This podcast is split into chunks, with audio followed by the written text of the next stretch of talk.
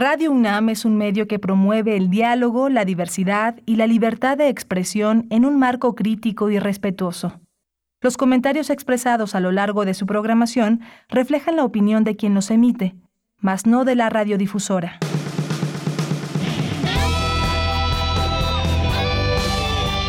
Prisma RU. Relatamos al mundo.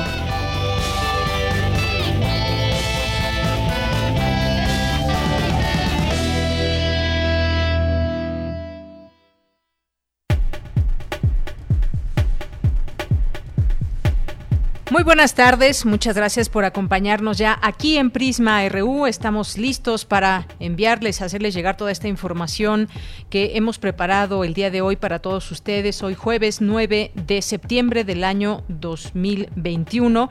Pues vamos a seguir muy atentos del tema de las lluvias y lo platicaremos también en el sentido del cambio climático que está provocando lluvias y cambios en el mundo en general, no solamente en México, estas lluvias que también tienen su razón de ser. Vaya, estamos en época de lluvias, pero pues ha habido todas estas situaciones que han perjudicado ya a varias, eh, varios lugares, varias zonas afectadas, como el caso de Hidalgo, específicamente Tula, el Estado de México también, y pues continuarán las lluvias hasta donde se ha señalado por parte de las autoridades competentes y pues ahí tratando de prevenir situaciones como las que se dieron en un hospital allá en Tula, donde varias personas perdieron la vida.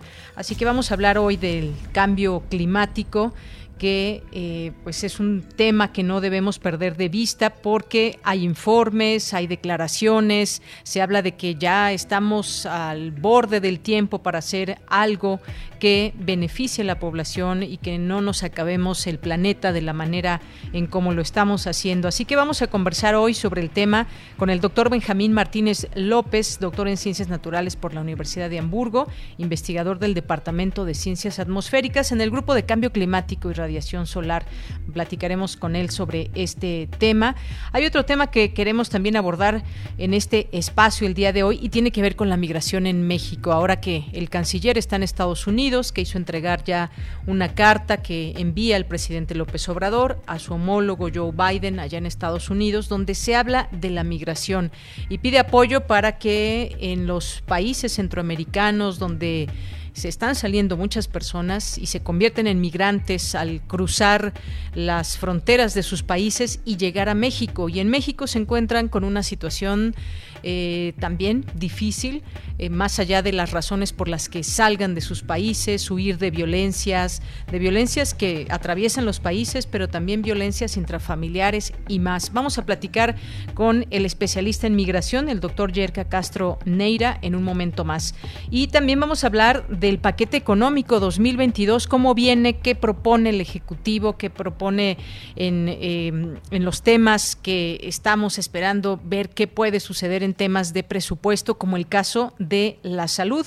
El caso de la salud, eh, por lo que sabemos, va un poco más de porcentaje también para Pemex y vamos a platicar ya más al análisis con el doctor Clemente Ruiz Durán, profesor e investigador de la Facultad de Economía. Con él abordaremos este tema del paquete económico que tiene que pasar por varias etapas. Ya se presentó, en su momento hubo pues todas las, las propuestas que se envían para que quede como fue entregado ya el día de ayer allá con los legisladores. Hay un proceso que seguir, como comento, y pues veremos si hay o no algunas modificaciones.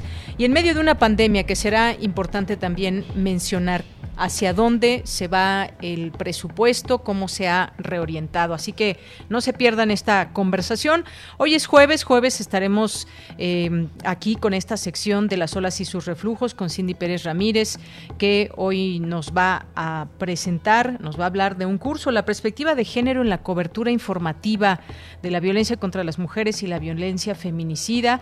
Vamos a hablar un poco de cine, le mandamos un saludo al maestro Carlos Narro, nos dejó aquí sus recomendaciones las cuales se las vamos a dar a conocer ya en su momento, en nuestra segunda hora. Cultura, información nacional e internacional, como todos los días también la información universitaria. Saludos allá en cabina a mis compañeros Arturo González en los controles técnicos, Daniel Olivares en la producción, Denis Licea en la asistencia de producción. Aquí en los micrófonos les saluda, como siempre, con mucho, mucho gusto, de Yanira Morán. Y también les dejo nuestras redes sociales, a través de ellas se pueden comunicar a este espacio, arroba PrismaRU Twitter, PrismaRU en Facebook. Así que desde aquí, relatamos al mundo. Relatamos al mundo. Relatamos al mundo.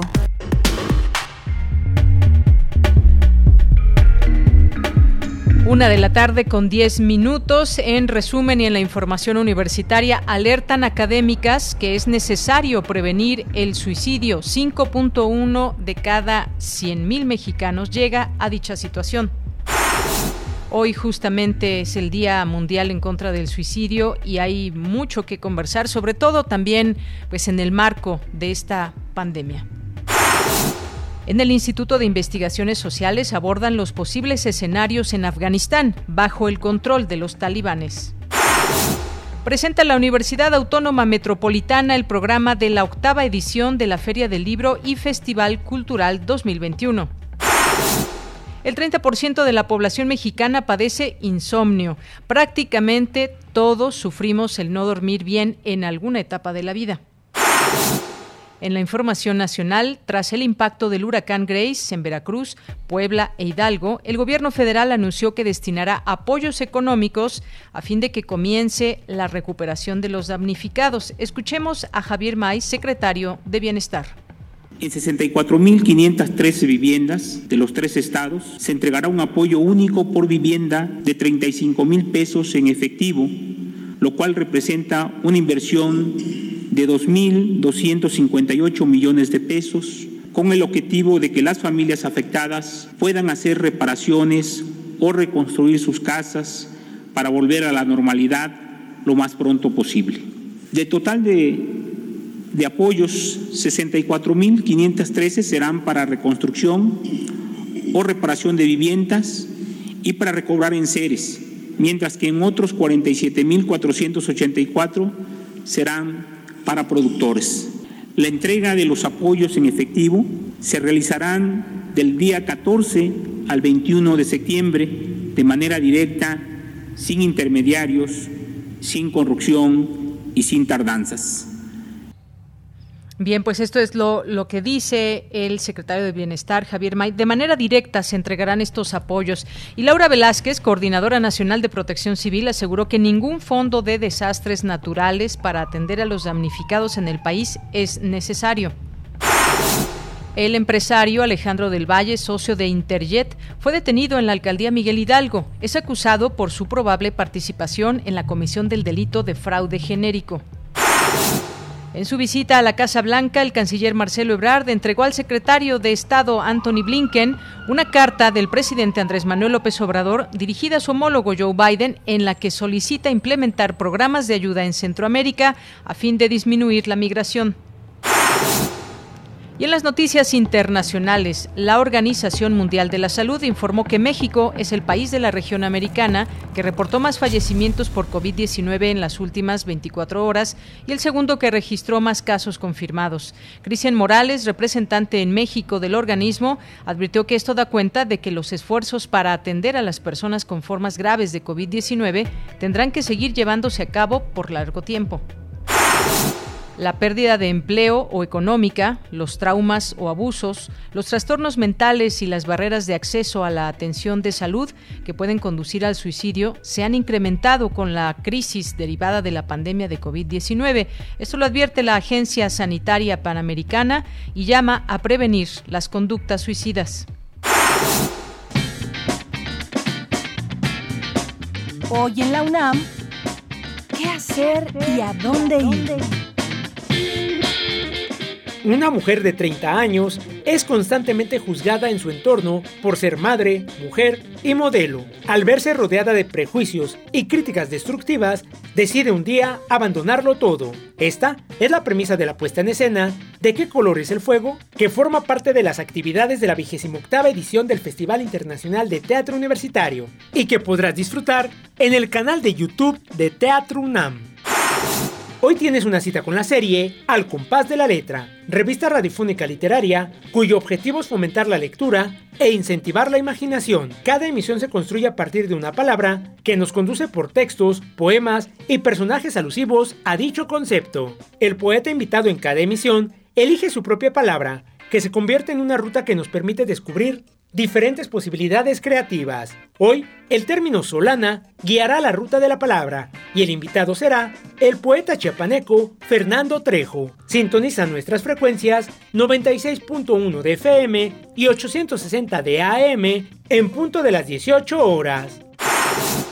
No te puedes perder el programa de televisión Media 20.1, bajo la conducción de Gabriel Sosa Plata, que tendrá como invitada a la conductora y conferencista Rocío Brauer, quienes analizarán cómo la radio sigue siendo un medio de comunicación vivo, vigente y en proceso de transformación que nos acompaña en el día a día. Sintoniza hoy, en punto de las 21 horas, la señal de TV UNAM por el canal 20.1 de televisión abierta. Disfruta de la programación del canal cultural de los universitarios y recuerda, no asistas a reuniones sociales o lugares muy concurridos para evitar un contagio de COVID-19.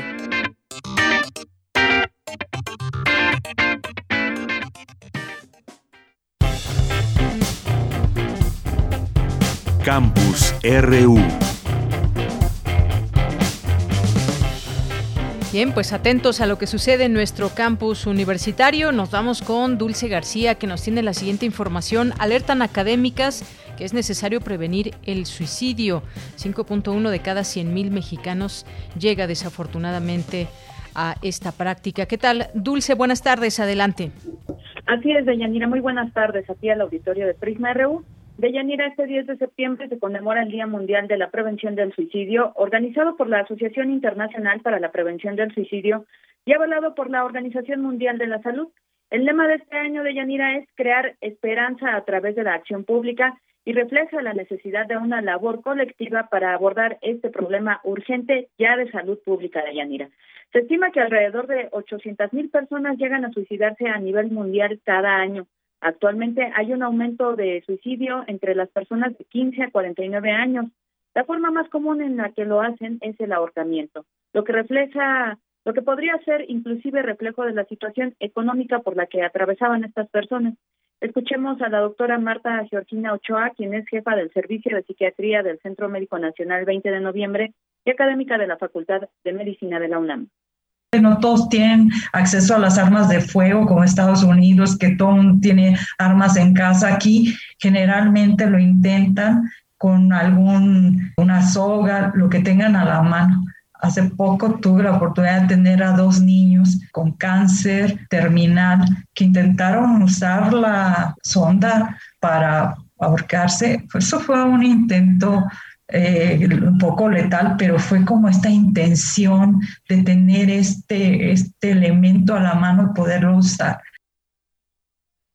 Deyanira, en México la tasa de suicidio, como tú lo comentabas en un inicio, es de 5.1 por cada 100.000 habitantes.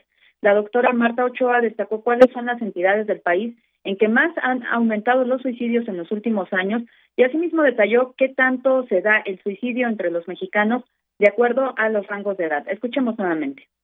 En México el suicidio viene siendo la tercera causa de muerte en adolescentes entre 15 y 19 años y la quinta en menores de 15 años. Seis de cada diez muertes por suicidio se dan en personas menores a 30 años, mayoritariamente mujeres. Sin embargo, conforme aumenta la edad, el número de muertes autoprovocadas es mayor en los hombres hasta el punto en que personas de 65 años o más este, cometen este tipo de actos. Y bueno, en tanto, la distribución porcentual de suicidios es de 7.7 en hombres y 2.7 en mujeres. Los factores de riesgo son el aumento en la violencia intrafamiliar, el abuso psicológico, el desempleo y la muerte de seres cercanos, situaciones que crean una idea de desesperanza, sobre todo con la actual pandemia. Ante este panorama de Yanira, la UNAM realiza acciones preventivas entre sus estudiantes y académicos, como lo es el proyecto Guardianes, del que nos habla la doctora Carolina Santillán, académica de la FES Iztacala. Tiene que ver con dar una serie de conferencias que les den herramientas a los jóvenes para entender cuáles son los trastornos mentales que están más asociados con el suicidio, en este caso el 80% tienen que ver con depresión, cómo identificar la depresión, que tiene que ver muchas de las veces no solamente con tristeza, sino con falta de motivación, con falta de energía, con perder el placer en las cosas que antes les gustaban y cuando empieza a estar acompañada de una sensación de sobrecarga, de no pertenencia y de desesperanza, especialmente en el contexto de la pandemia, los guardianes son estas personas que tienen contacto con muchas otras personas y que pueden aprender a estar mucho más atentas sobre cómo un joven puede empezar a decir cosas como preferiría ya no estar en este mundo, para qué nací. Deyanira, las académicas advirtieron que los trastornos mentales tienen que ser considerados con seriedad, pues cada vez son más comunes, como lo es también el caso, por ejemplo, del estrés que abunda ahora más entre las niñas, niños y adolescentes, sector en el que la tasa de suicidio aumentó de un 4.6% a un 5%, lo que significa, a decir de las académicas, un máximo histórico. Esta es la información. Dulce, muchas gracias y buenas tardes.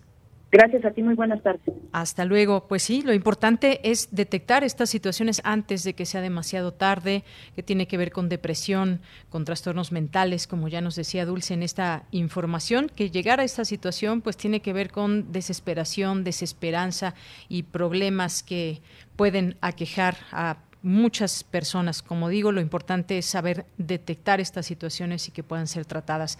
Vámonos a la siguiente información con mi compañera Virginia Sánchez. La Universidad Autónoma Metropolitana presenta la programación de su octava edición del Libro Fest Metropolitano 2021, donde Bolivia y el estado de Morelos son los invitados especiales. Vicky, buenas tardes, adelante.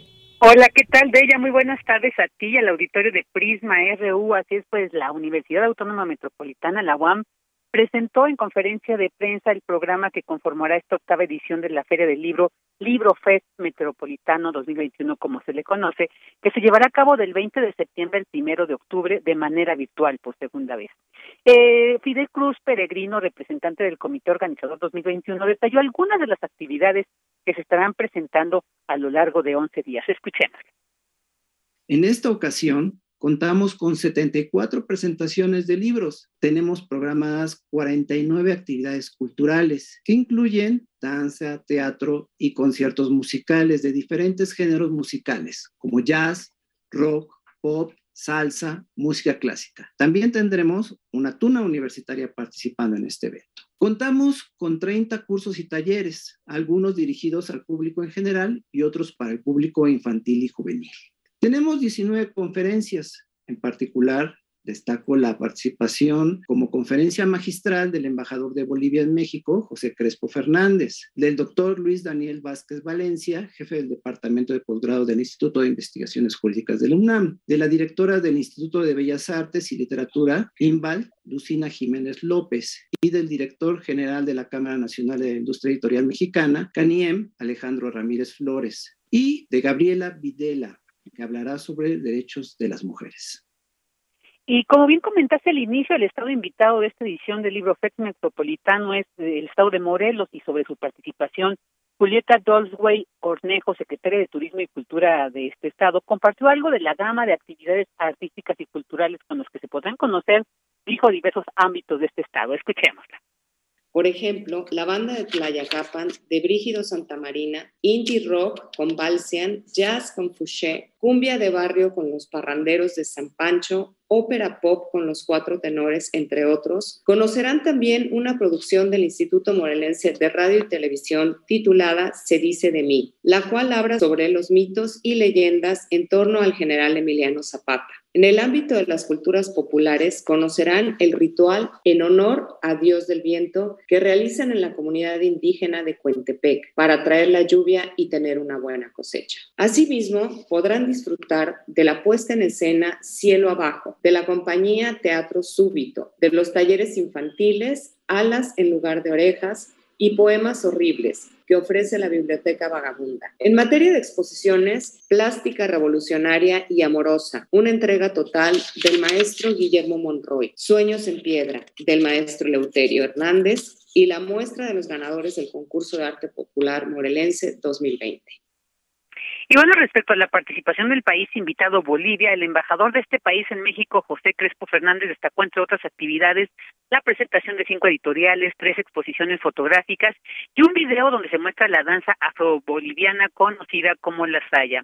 Y bueno, cabe mencionar de Yanira que ya están abiertos los registros para algunas de las actividades de este libro Fest Metropolitano 2021 que se va a llevar a cabo desde a partir del 20 de septiembre hay algunos que ya ya pueden hacer su registro y bueno esta octava edición de la Feria del Libro de la UAM se podrá seguir a través de las redes en Facebook, YouTube e Instagram arroba Librofest Metropolitano y en Twitter arroba librofest metro, nada más, y también pues toda la información en la página de www.librofest.com.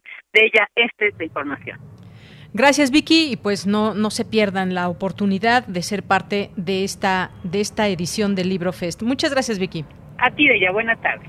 Muy buenas tardes y continuamos ahora con Cristina Godínez. Embajadores hablan de los posibles escenarios en Afganistán bajo el control de los talibanes. Adelante, Cristina.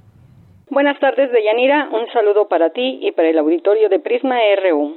En el Seminario Universitario de Culturas de Medio Oriente del Instituto de Investigaciones Sociales de la UNAM abordaron el tema de Afganistán después de la ocupación norteamericana. Carlos Martínez Assad, coordinador del seminario, dijo que es importante analizar lo que ocurre en Afganistán ahora con la presencia de una variedad de actores en la región. La aparición de esos nuevos actores, o no tan nuevos, perdón, vinculados con la lucha del talibán, por ejemplo, Pakistán, eh, los pastunes, el Estado Islámico de Khorasan, que hace una aparición más fuerte que las previas que ha tenido desde su surgimiento hace ya, ya varios años. Lo mismo el movimiento Islámico de Uzbekistán, la presencia de los el Partido Islámico de Turquistán, en fin, ahora una variedad de actores que hacen prever que el destino de ese país no está claro, no parece nada fácil.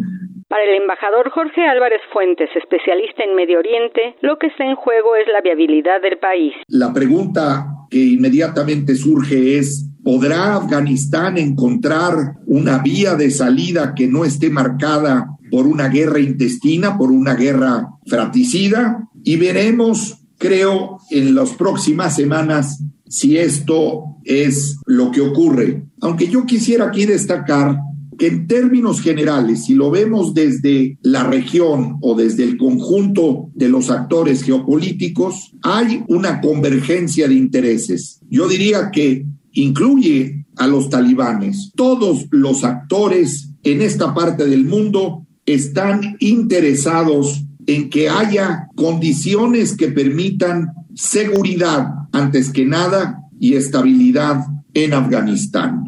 El también embajador Alfonso Segbe expresó que al día de hoy no se ha podido consolidar un Estado-nación afgano, pero la comunidad internacional tendrá que trabajar con él. Con el gobierno de facto talibán que ahora se ha formado, que no es el que nadie quiere, pero hay que trabajar con ello, hay que trabajarlo por una agenda no solo afgana, una agenda de estabilidad y paz mundial, una agenda para evitar migraciones descontroladas para evitar violencia, terrorismo, trasiego de drogas. Hay que hablar con ellos y desde luego el primer afectado, además de los vecinos, pues es el continente europeo. Estados Unidos, por su posición geográfica, todavía tiene muchas barreras para prevenir migraciones masivas. Deyanira, este es mi reporte. Buenas tardes. Gracias, Cristina. Muy buenas tardes. Prisma RU.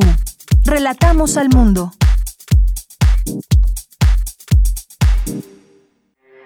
Porque tu opinión es importante, síguenos en nuestras redes sociales, en Facebook como Prisma RU y en Twitter como arroba PrismaRU.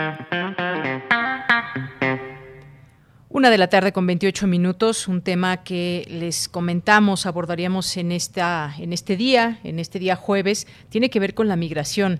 Ya hemos ido hablando de este tema desde distintas ópticas, desde el plano periodístico, cómo es esta cobertura y qué es lo que lo que está pasando en esta ruta desde que se llega a la frontera sur de México, el paso por distintos estados de la República Mexicana hasta llegar al norte, donde también hay asentamientos importantes de migrantes, al igual que en el sur.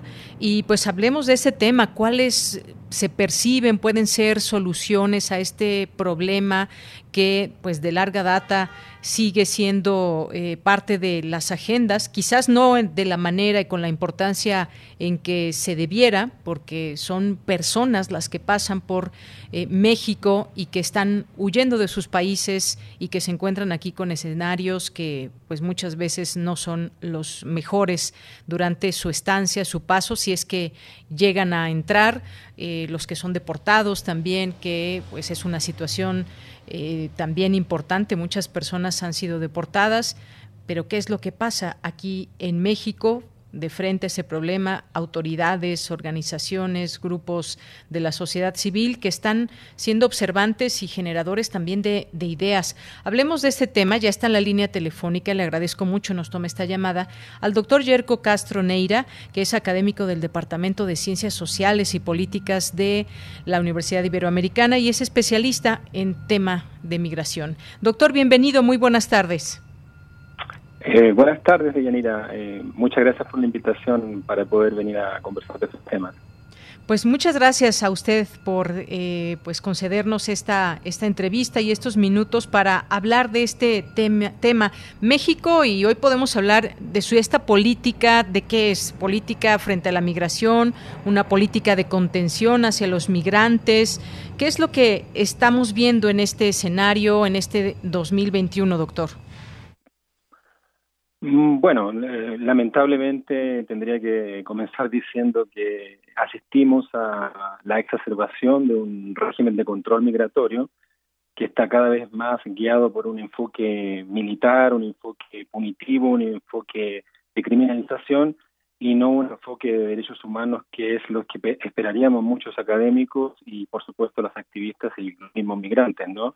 Entonces asistimos a, a la exacerbación de un régimen de control migratorio que viene, eh, en la forma en que se viene estructurando, viene más o menos de los años 90 eh, del siglo pasado, pero que con una serie de sucesos históricos como la caída de las Torres Gemelas, eh, este auge del paradigma de la securitización a nivel internacional, la exacerbación del control fronterizo, eh, lo cual ha terminado conformando un panorama que combinado con eh, la precariedad económica en muchas regiones de Latinoamérica eh, producen un panorama bastante crítico. Yo diría, estamos en, ante un momento de crisis humanitaria fundamental. Uno pensaría, doctor, de pronto con lo que estamos viendo, que pues eh, México está siendo quizás un poco duro en este en este sentido y como usted dice hay un control migratorio más de criminalización, no de derechos humanos. Y pues también vemos que el flujo de migrantes, pese a lo que se dice aquí en México y a lo que saben los propios migrantes, de que son zonas muy peligrosas, que se han vuelto estas rutas de migrantes por el narcotráfico, eh, por la trata de personas, por la violación a los derechos humanos, eh, la trata de personas, y ya lo dije. Eh, y en este sentido no disminuyen los estos flujos migratorios.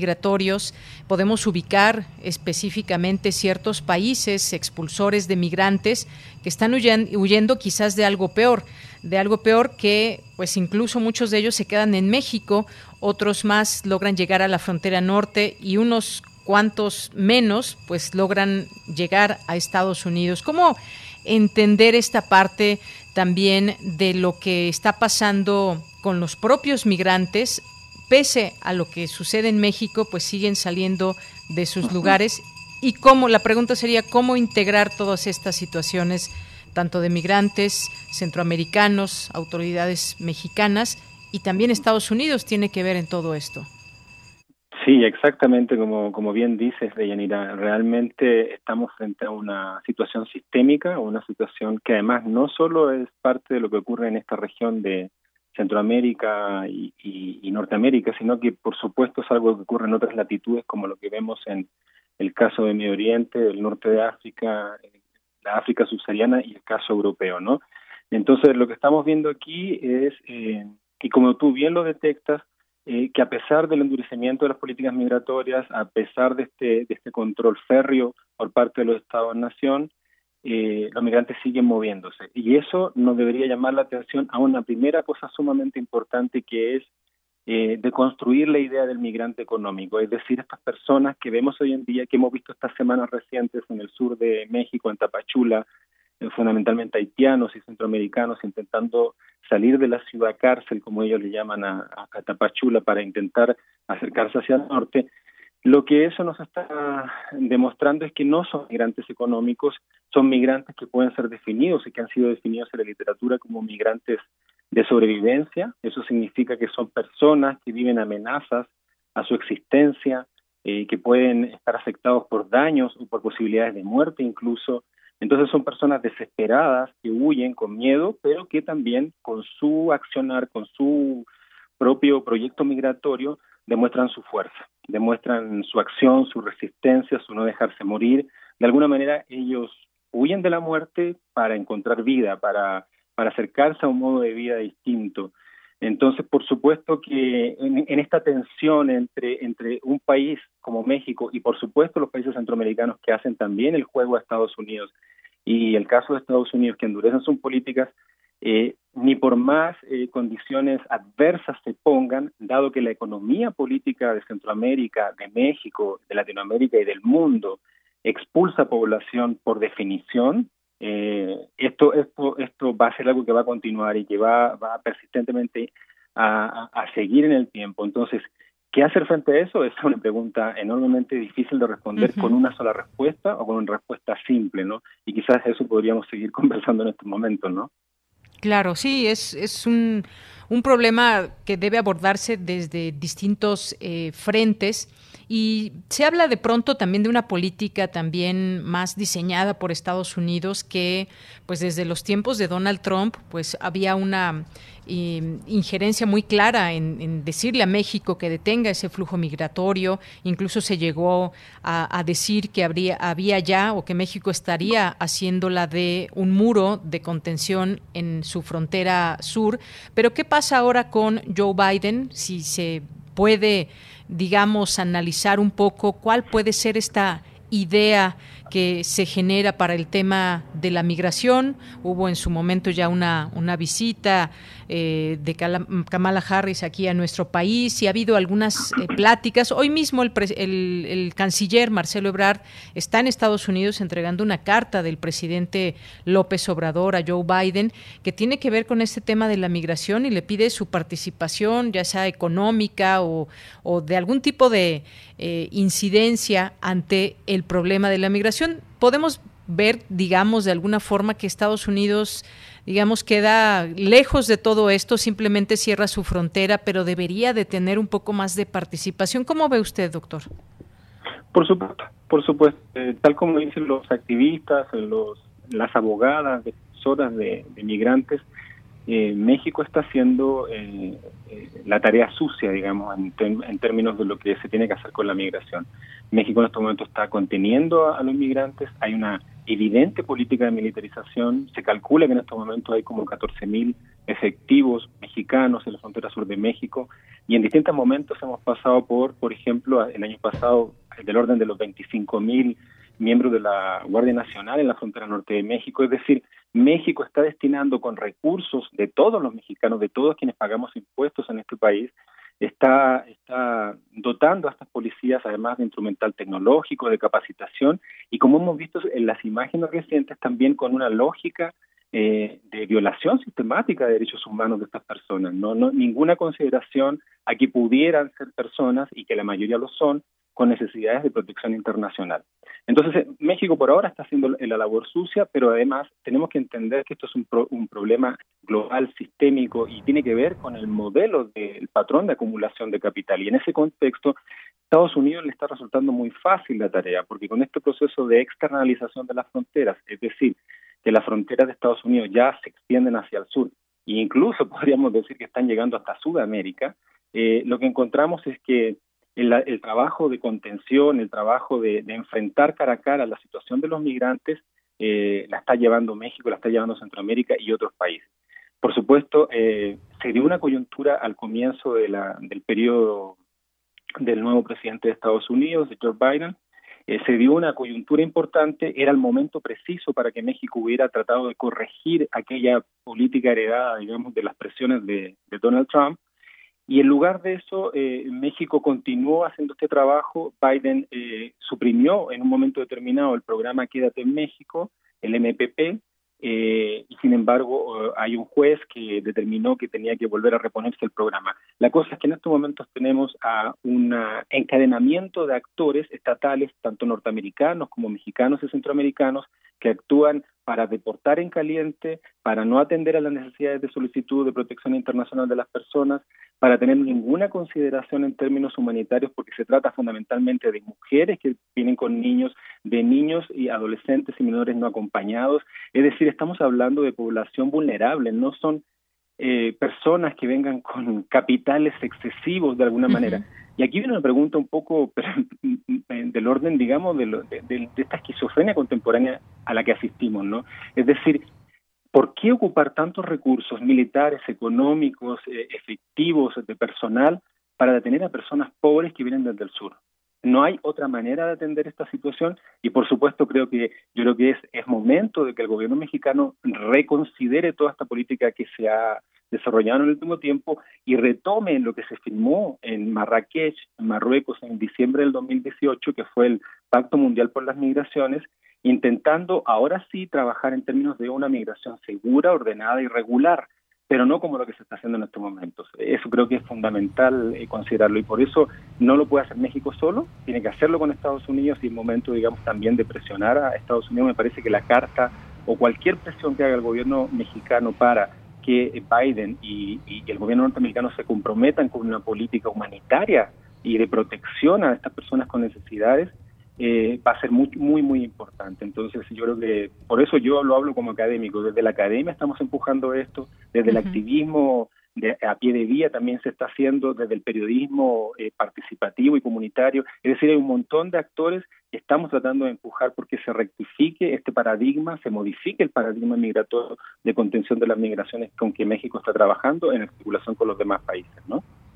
Claro, doctor, pues sí, efectivamente varios, varios temas, pero hay que ir empujando por algún lado y, efectivamente desde la academia, desde el periodismo, ya sea que se hagan estudios desde la academia sobre lo que está sucediendo, estudiar eh, pues todo lo que tiene que ver con la migración, qué pasa en estos países que expulsan a las poblaciones más eh, pobres y qué pasa también desde el ámbito eh, pues de acompañamiento para saber qué es lo que pasa con los migrantes. Ahí el periodismo también una, una labor muy importante. Esto que usted mencionaba de la política de acumulación de capital, me pone a pensar también en estas políticas económicas de estos países que son expulsores de, de, personas que se vuelven migrantes y que son los más afectados por la, por la pobreza. ¿Cómo hacer para que estas fronteras o estos, pasos sean seguros, ordenados y, regulares? Porque nos, nos quedamos un poco como entre la espada y la pared por la situación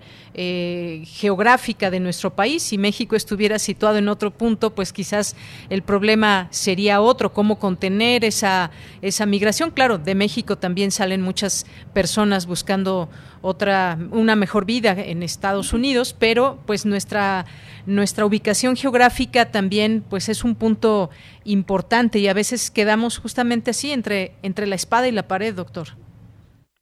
Sí, exactamente. México tiene una, posición eh, que puede ser vista de dos puntos de vista, una, una posición difícil, eh, exactamente entre la espada y la pared, pero por otra parte tenemos una posición privilegiada, incluso que podría transformarse en una suerte de liderazgo en términos de lo que debería hacerse en términos de las migraciones contemporáneas, ¿no? Eh, porque hay que pensar, volviendo a la primera parte de tu, de tu pregunta, el tema del capital, del patrón de acumulación de capital, es decir, nosotros no podemos eh, disociar eh, eh, los procesos de precarización del trabajo, de pérdida de condiciones ambientales en la, ecología y el medio ambiente de ciertas regiones de América Latina, no podemos disociarlas ¿no? de un patrón de acumulación de capital que funciona esencialmente buscando donde hay tierra y trabajo barato. ¿no? Y en ese contexto, por supuesto, en el, por ejemplo, el monocultivo de la piña o de la palma en Centroamérica, en los procesos de desertificación en, el corredor seco de Centroamérica, eh, mezclado con un montón de situaciones de violencias, eh, múltiples, eh, constantes, eh, como dijiste al principio, también del orden de, la, de las microviolencias cotidianas, familiares, de género, pero también esas violencias estructurales, hacen todo un panorama tan difícil y tan complejo que es necesario abordarlo desde un punto de vista sistémico. Por eso decía yo, eh, el gobierno mexicano debería o sería muy fundamental que lo hiciera, ¿no? De reconsiderar un cambio fundamental de paradigma migratorio. Eh, me parece que es muy importante. También es muy importante llevar este discurso, que lo he escuchado muchas veces del presidente Andrés Manuel López Obrador, de atender a las causas estructurales. Yo estoy absolutamente de acuerdo en atender a esas causas estructurales. Me parece que es un buen punto de arranque, pero eso hay que llevarlo en términos prácticos, concretos, con volúmenes de inversión, con procesos de educación también. Yo creo que una parte muy importante de esto que no se nos debe olvidar es que hay que educar a la sociedad mexicana, centroamericana y norteamericana eh, en una lógica de hospitalidad más que de hostilidad. Si pensamos en términos concretos, México no tiene menos del 1% de población extranjera viviendo en el país. En términos de volumen y de afectación a la economía nacional, es absolutamente insignificante. Por el contrario, además, la mayoría de los migrantes están dispuestos a hacer eh, eh, trabajos, multiplicar su fuerza de trabajo, son gente que viene a buscar condiciones laborales distintas y por lo tanto podrían ser un gran capital para desarrollar regiones, para desarrollar ciertos sectores económicos, etcétera, etcétera. Me parece que esto es fundamental de considerar entonces en lugar de, eh, de porque justamente es lo que está pasando, en una combinación de discursos anti-inmigrantes, de discursos racistas en auge hoy en día en el mundo, eh, de, este, de esta idea de seguridad o de amenaza a nuestra seguridad que tendrían o que afectarían estas, personas migrantes, todo esto es un, gran cóctel que puede producir finalmente actos de xenofobia y de racismo, como los que hemos visto, por ejemplo, en Tijuana con las caravanas, como los que hemos visto en Tapachula con migrantes que intentan pasar. Entonces, creo que hay un, es un, estamos frente a un, a un fenómeno social total, finalmente, ¿no? Que debe ser atendido en términos integrales, transdisciplinarios, desde la academia, del activismo, desde la política pública. En definitiva, estamos frente a un gran tema eh, definitivo en términos civilizatorios, ¿no? Efectivamente, doctor. Y bueno, esto que usted menciona, todo esto es muy, muy importante porque además también nos ponemos a pensar, este problema pues ya tiene muchos años, es de muchos años atrás. Si pues traemos aquí algunos, algunos datos que tienen que ver con las últimas administraciones, sabemos perfectamente que Donald Trump traía un discurso muy, muy agresivo de alguna manera eh, frente a la migración. Eh, Obama, pues en su momento, eh, un discurso mucho más, mucho más conciliador, y sin embargo, pues las deportaciones desde aquel país continúan y luego hay gente que es deportada pero que intenta llegar otra vez a Estados Unidos por otra vía, quizás eh, eh, a través de estos llamados polleros y demás, y, también entender todo lo que pasa en este camino, qué está pasando en México. se ha dejado al descubierto que estas rutas migrantes y los migrantes que las transitan, pues se han vuelto, eh, entre comillas, minas de oro para, para la delincuencia organizada, que ya sea que los reclute o los estafe, muchos de ellos traen teléfonos porque tienen familiares en Estados Unidos y son secuestrados hasta que se entreguen ciertas cantidades y demás. Ha habido un cambio en ese sentido también eh, frente al crimen organizado y la migración. Y uno se pregunta, esto ya se conoce, esto es de todo sabido. Eh, ¿Qué pasa, por ejemplo, en este tren conocido como la bestia eh, y cómo pues los migrantes muchas veces arriesgan la vida, quedan mutilados y, y demás? Y también qué pasa con las autoridades autoridades que tienen que ver, pues obviamente hay una, una cuestión desde la federación, desde el gobierno de México, pero también qué pasa en cada uno de estos estados, cómo hacen estos diagnósticos y cómo se apoya de alguna manera a estos migrantes. Hace unos años, doctor, usted recordará que hubo un flujo importante de migrantes en caravanas, de miles de personas que eh, pues recorrieron todo el país, llegaron aquí a la Ciudad de México, se les fue apoyando a estas, a estas eh, caravanas eh, con distintos insumos, comida, servicios médicos y demás, pero pues ahora estamos frente a otra, a otra situación y, hay una situación en la frontera sur, otra en la frontera norte y se queda pues el cuello de botella hacia Estados Unidos. Este tema de la delincuencia y qué se hace en cada estado frente a esta situación, también otro tema para abordar muy interesante. Sí, absolutamente. Yo diría que en términos generales se podría formular esto de la siguiente manera, eh, en la primera parte de tu pregunta. Eh, efectivamente, eh, con la política de Obama y las deportaciones y el discurso agresivo de Donald Trump, y digamos que con todo el régimen de control migratorio que es tan duro y tan difícil, el resultado evidente es que se le hace más difícil a, las personas migrantes el poder cruzar, el poder avanzar. Entonces tienen que necesariamente cruzar por zonas más riesgosas y quedar a merced de criminales de distinto tipo, ¿no? Entonces, en ese contexto, como dice Jason de León, que es un antropólogo físico que trabaja en el caso de las desapariciones de migrantes en el desierto de Arizona, que es donde más migrantes desaparecen o, son encontrados, digamos, eh, muertos, eh, eh, lo que él plantea es que Estados Unidos, por ejemplo, no puede matar al mes 3.000 o 4.000 migrantes pero con sus políticas migratorias puede obligar a que los migrantes pasen por zonas tan complicadas que se les deja morir. Eso creo que es el, dato más grave de todo esto. Es decir, y esto viene desde la frontera del Darién, en, Panamá con Colombia, desde en conjunto de fronteras por las cuales se atraviesan todos estos migrantes. Recordemos que, por ejemplo, los haitianos que están en Tapachula, muchos de ellos vienen de Chile y de Brasil, países en los cuales ya no podían seguir estar, estando por situaciones de, precariedad laboral, de racismo y otras más.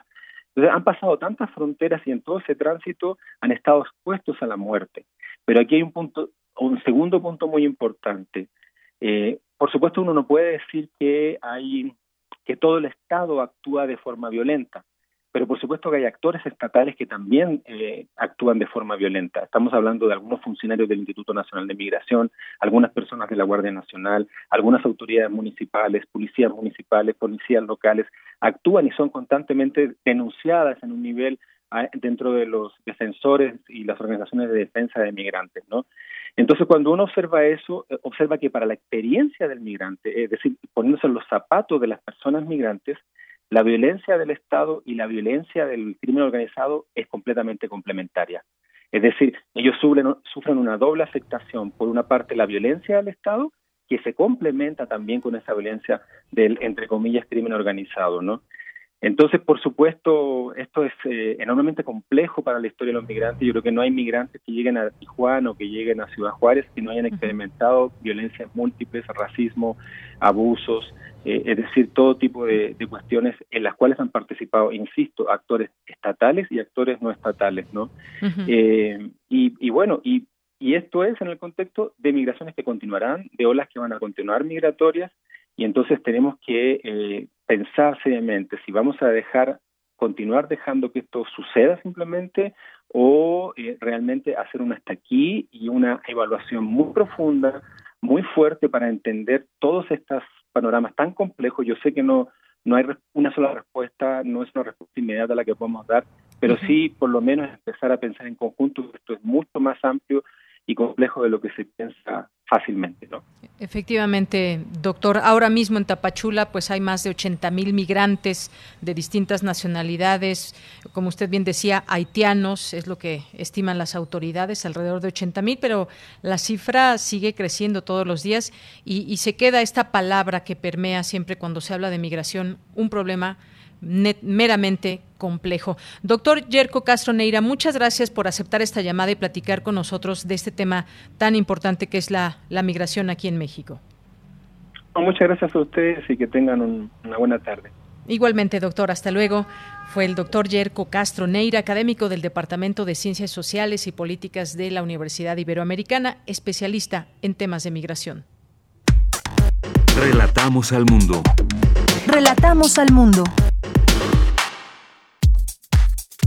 Tu opinión es muy importante. Escríbenos al correo electrónico prisma.radiounam@gmail.com. Una con 53, hablemos del paquete económico 2022 que se entregó el día de ayer. Se presentaron estos proyectos de ley de ingresos y de presupuesto, así como los criterios generales de la política económica. Es un proceso el que lleva este paquete económico desde el primero de abril, que el Ejecutivo envía al Legislativo los escenarios económicos para el siguiente año, objetivos, programas prioritarios, sus montos. Luego llega junio, Hacienda envía la estructura programática, informa sobre los avances físico y financiero de los programas y proyectos. Y ya está esta entrega que se dio el 8 de septiembre. Eh, el día de ayer, donde el Ejecutivo Federal presenta estos proyectos que bien vale la pena analizar. Así que tenemos en la línea telefónica al doctor Clemente Ruiz Durán, que es profesor e investigador de la Facultad de Economía y responsable del campo de desarrollo urbano y regional de posgrado en Economía. Doctor, bienvenido, buenas tardes. Muy buenas tardes, ¿cómo está usted? Muy bien, gracias, doctor. Pues preguntarle cómo ve de primera mano este paquete económico 2022, se reorienta un poco los dineros públicos en el tema de salud, de Pemex. ¿Qué opinión le merece este paquete económico que se ha dado a conocer? Mire, eh, yo creo que es un paquete que básicamente eh, insiste en la política que se ha venido siguiendo en los primeros años del sexenio en esa perspectiva, ¿qué es lo que quiero decir, no? De que no es un eh, presupuesto que vaya a alentar mucho la economía, ¿no? No hay grandes cambios, ¿no? Se decidió no realizar una reforma fiscal para poder aumentar los ingresos del gobierno y por lo mismo, ¿no? Lo que se está haciendo es simplemente un, eh, un gasto, dijéramos, en la misma tónica que se ha venido siguiendo desde 2019, ¿no? Es decir, eh, no hay novedades, ¿no? Lo que espera el presidente es poder terminar sus proyectos. Entonces, eh, para estos proyectos como son el tren interoceánico, el tren Maya, ¿no? Eh, va a haber recursos para los otros proyectos, eh, dijéramos, apoyar a las empresas, apoyar al sector productivo, no se ve que, eh, que vaya a ser una prioridad en el presupuesto de 2022, ¿no? Entonces, eh, se prevé un crecimiento de alrededor de 4 o 5%, ¿no? Para el próximo año, eh, lo cual no va a venir estimulado por el gasto del sector público, que le digo va a mantener los mismos programas que eh, que venían eh, haciendo no que son las de transferencias no eh, a las pensiones a los diferentes grupos vulnerables de la sociedad no pero algo fuera no no se ve de, un estímulo real para la economía Bien, bueno, pues este primer análisis importante, esto que usted menciona, porque hay que ver este presupuesto también, enmarcarlo en este contexto de la pandemia. Dijo el secretario de Hacienda y Crédito Público en la entrega de este, de este paquete que los recursos para seguir haciendo frente a la pandemia están plenamente garantizados en este presupuesto. Dijo que se están asignando 800 mil millones de pesos a esta función, lo cual incluye adquisición de vacunas y medicamentos, servicios de salud gratuitos, vigilancia el rezago de la atención y el incremento de una plantilla de trabajadores sanitarios para atender la pandemia. Es decir, se refiere al rubro de la salud que tiene un ligero incremento para el siguiente eh, año y me refiero a un incremento de 27.6% para el siguiente año. Uno se pregunta, ¿será suficiente o no frente a todo lo que vimos que dejó expuesta esta pandemia eh, que tiene que ver con el, con el tema de la salud? La recuperación económica, pues es prioritario pensar en ella. Usted ya hacía este análisis de que pues no se ve cómo, cómo se puede apoyar eh, claramente a este sector económico, pero ¿cómo es que se debiera planear un presupuesto en medio de una, de una pandemia? Sabemos que también 17% se incrementa para, para Pemex. Este proyecto incluye este incremento al gasto de petróleos mexicanos en, comparación con este año. Eh, ¿Esto qué significa este incremento? La deuda que se mantiene en 51%. ¿Qué es, qué, qué es lo que más podemos ver eh, frente a esta situación de este paquete, doctor? Bueno, mire, yo creo que lo que sí nos están garantizando es que vaya a haber recursos para seguir combatiendo la pandemia, ¿no? Lo cual, bueno, son buenas noticias, ¿no? De que el presupuesto se va a mantener en ese en ese rubro. Pero sin embargo hay poco margen para eh, todo lo demás de salud, ¿no? Entonces, eh, lo que veo yo preocupante, ¿no? Es de que hay muchas cuestiones de que adicionalmente a la pandemia se están presentando, ¿no? Eh, entonces, para eso va a haber pocos recursos. Entonces, eh, no hay modernización de hospitales, que ya vemos que son insuficientes, no hay nada de eso, ¿no? Entonces, eh, sí se requiere un proyecto más ambicioso de presupuesto, pues para atender tan solo la salud, ¿no? Que es eh, prioritaria, ¿no? Y después se dice mucho de que eh, se iba a incrementar el presupuesto para educación. También es muy poquito lo que se incrementa en educación, ¿no? Entonces, lo que yo eh, pensaría, ¿no? Es que han querido mantener la austeridad republicana como de lugar y esto pues el resultado es de que pues hay muchos desequilibrios en la producción, desequilibrios en la vida social, eh, que la gente no va a ver por parte del sector público ese impulso, ¿no? Porque la economía pues depende de muchos eh, factores para poderse reanimar, pero entre otros el gasto público. Nosotros estábamos esperando realmente un presupuesto pues más ambicioso y es ya es en la perspectiva de que el presupuesto está marcando lo que va a ser ya el final del sexenio, ¿no? Es 22, 23 y 24, ¿no? Entonces lo que esperábamos es que eh, si hubiera un estímulo, ¿no? Que hubiera nuevas prioridades, ¿no? En términos de la atención a las personas, ¿no? Eh, Sobre todo impulsar a las empresas para que las gentes pudieran recuperar sus trabajos, ¿no? Pero no, no se ve eh, en el presupuesto, cuando menos lo que han entregado, no se ve ese apoyo al sector productivo, ¿no? Entonces, al sector productivo. Eh, bien. Esa sería la falla básica, ¿no? De que no hay apoyos al sector productivo y por lo mismo, bueno, pues tampoco una recuperación del empleo como esperábamos que se diera, ¿no? Bien, doctor, pues agradezco este análisis. Todavía falta que, pues hasta el 20 de octubre, que es la fecha límite para que la Cámara de Diputados avale la ley de ingresos. Vamos a ver este también este, digamos, jaloneo, debate sobre lo que está en cuestión dentro de este paquete. El 31 de octubre, ya que es la fecha límite para que el Senado haga lo propio también. El 15 de noviembre, a más tardar, la Cámara de Diputados deberá aprobar eh, el PREF y el PEF, perdón y 20 días naturales después de aprobados los dos proyectos, el Ejecutivo deberá publicar en el Diario Oficial de la Federación la Ley de Ingresos y Presupuesto de Egresos para el próximo año y 20 días naturales después ya la publicación de este DOF, el Ejecutivo federal enviará a la Cámara de Diputados estos tomos y anexos. Pero viene un momento también importante eh, de cómo se discutirá esto ahí en, eh, con los legisladores y estaremos también atentos a estas pues a estos debates y a lo que se abra en distintos temas que uno pues muy importante tiene que ver con este estos apoyos a, a la parte productiva del país. Doctor, muchas gracias por estar con nosotros, gracias por su tiempo. No, gracias a ustedes por eh, la entrevista. Hasta luego. Eh, que tenga buena tarde. Gracias. Igualmente, doctor, hasta luego. Fue el doctor Clemente Ruiz Durán, profesor e investigador de la Facultad de Economía de la UNAM. Nos vamos al corte, son las 2 de la tarde, regresamos a la segunda hora de Prisma RU. Porque tu opinión es importante, síguenos en nuestras redes sociales, en Facebook como Prisma RU y en Twitter como arroba PrismaRU.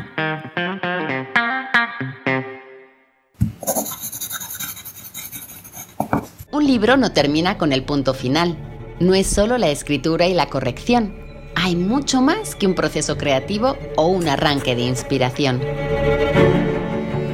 Las palabras encierran conocimiento y cultura, pero también gustos y texturas. Los invitamos a probar los sabores y los saberes del lenguaje. Eso, todo eso es lo que saben las palabras. Saben las palabras el amor por el lenguaje en todas sus presentaciones, con Laura García, todos los lunes a las 18.30 horas, retransmisión sábados a las 17 horas por el 96.1 de FM y el 860 de AM. Solo por Radio UNAM, experiencia sonora.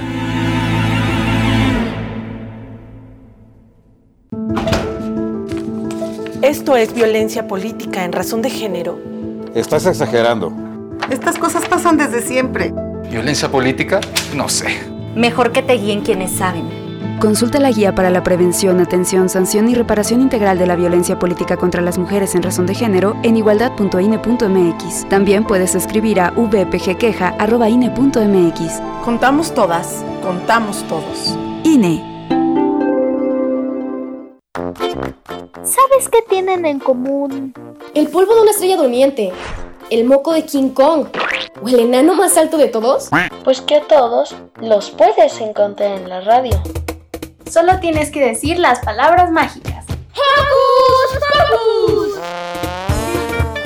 Para tus orejas y escúchanos todos los sábados a las 10 de la mañana por Radio UNAM.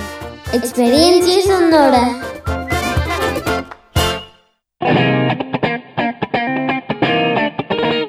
Este es el sitio donde se intersecta toda la música. Toda. Intersecciones. Encuentros de la fusión musical. Todos los viernes a las 21 horas por el 96.1 de FM. Radio UNAM. Experiencia sonora. Las comunidades indígenas germinan conocimiento, maravilla y tradición.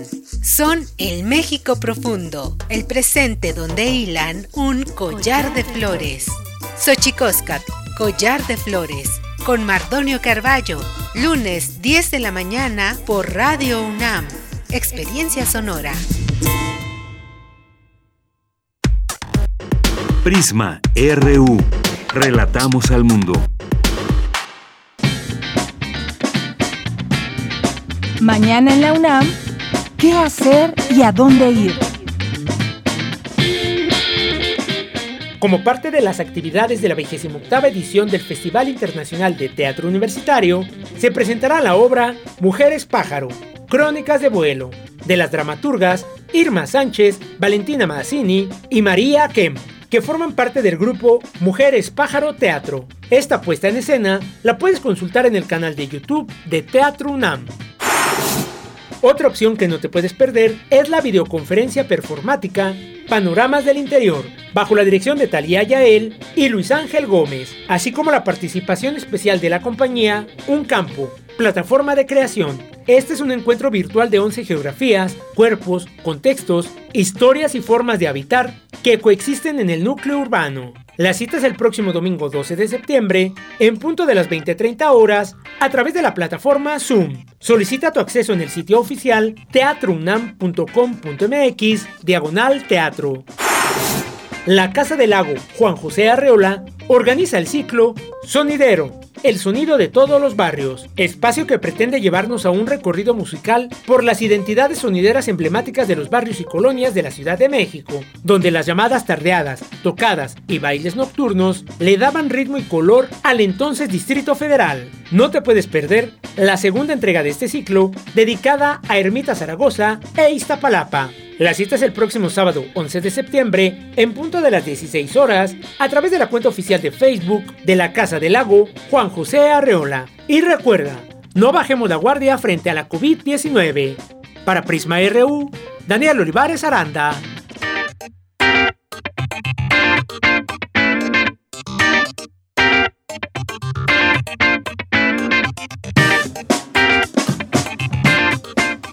Dos de la tarde con siete minutos. Estamos de regreso aquí en Prisma RU en esta nuestra segunda hora de información para todos ustedes.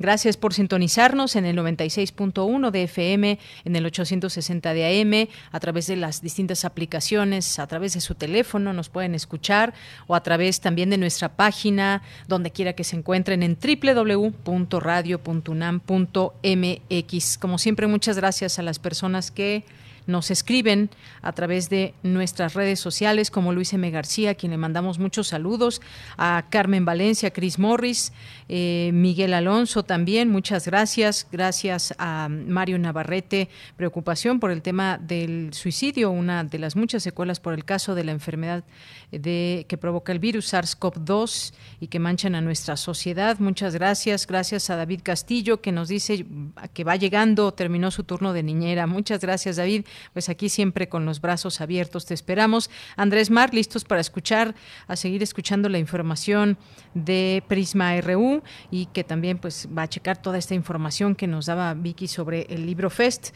Gracias a Carmen Valencia que nos dice el suicidio es un tema interesante. Creo que aparte de las diferentes razones de depresión está también el tema de enfermos terminales y no habiendo una alternativa de muerte digna, legal, optan por el suicidio. Gracias Carmen Valencia. Pues sí, muchas reflexiones y que esa es la idea de este Día Mundial de Prevención del Suicidio, eh, todas estas causas que llevan a las personas a eh, terminar con su vida. Muchas gracias, Mario Navarrete Real, también muchas gracias. Rosario Durán Martínez, aquí que nos escucha con un café por puro placer en mano. Muchas gracias. Salvador Medina, Guerrero, también muchas gracias a nuestro querido Juan Stag. Le mandamos muchos saludos, presente aquí en nuestras redes sociales.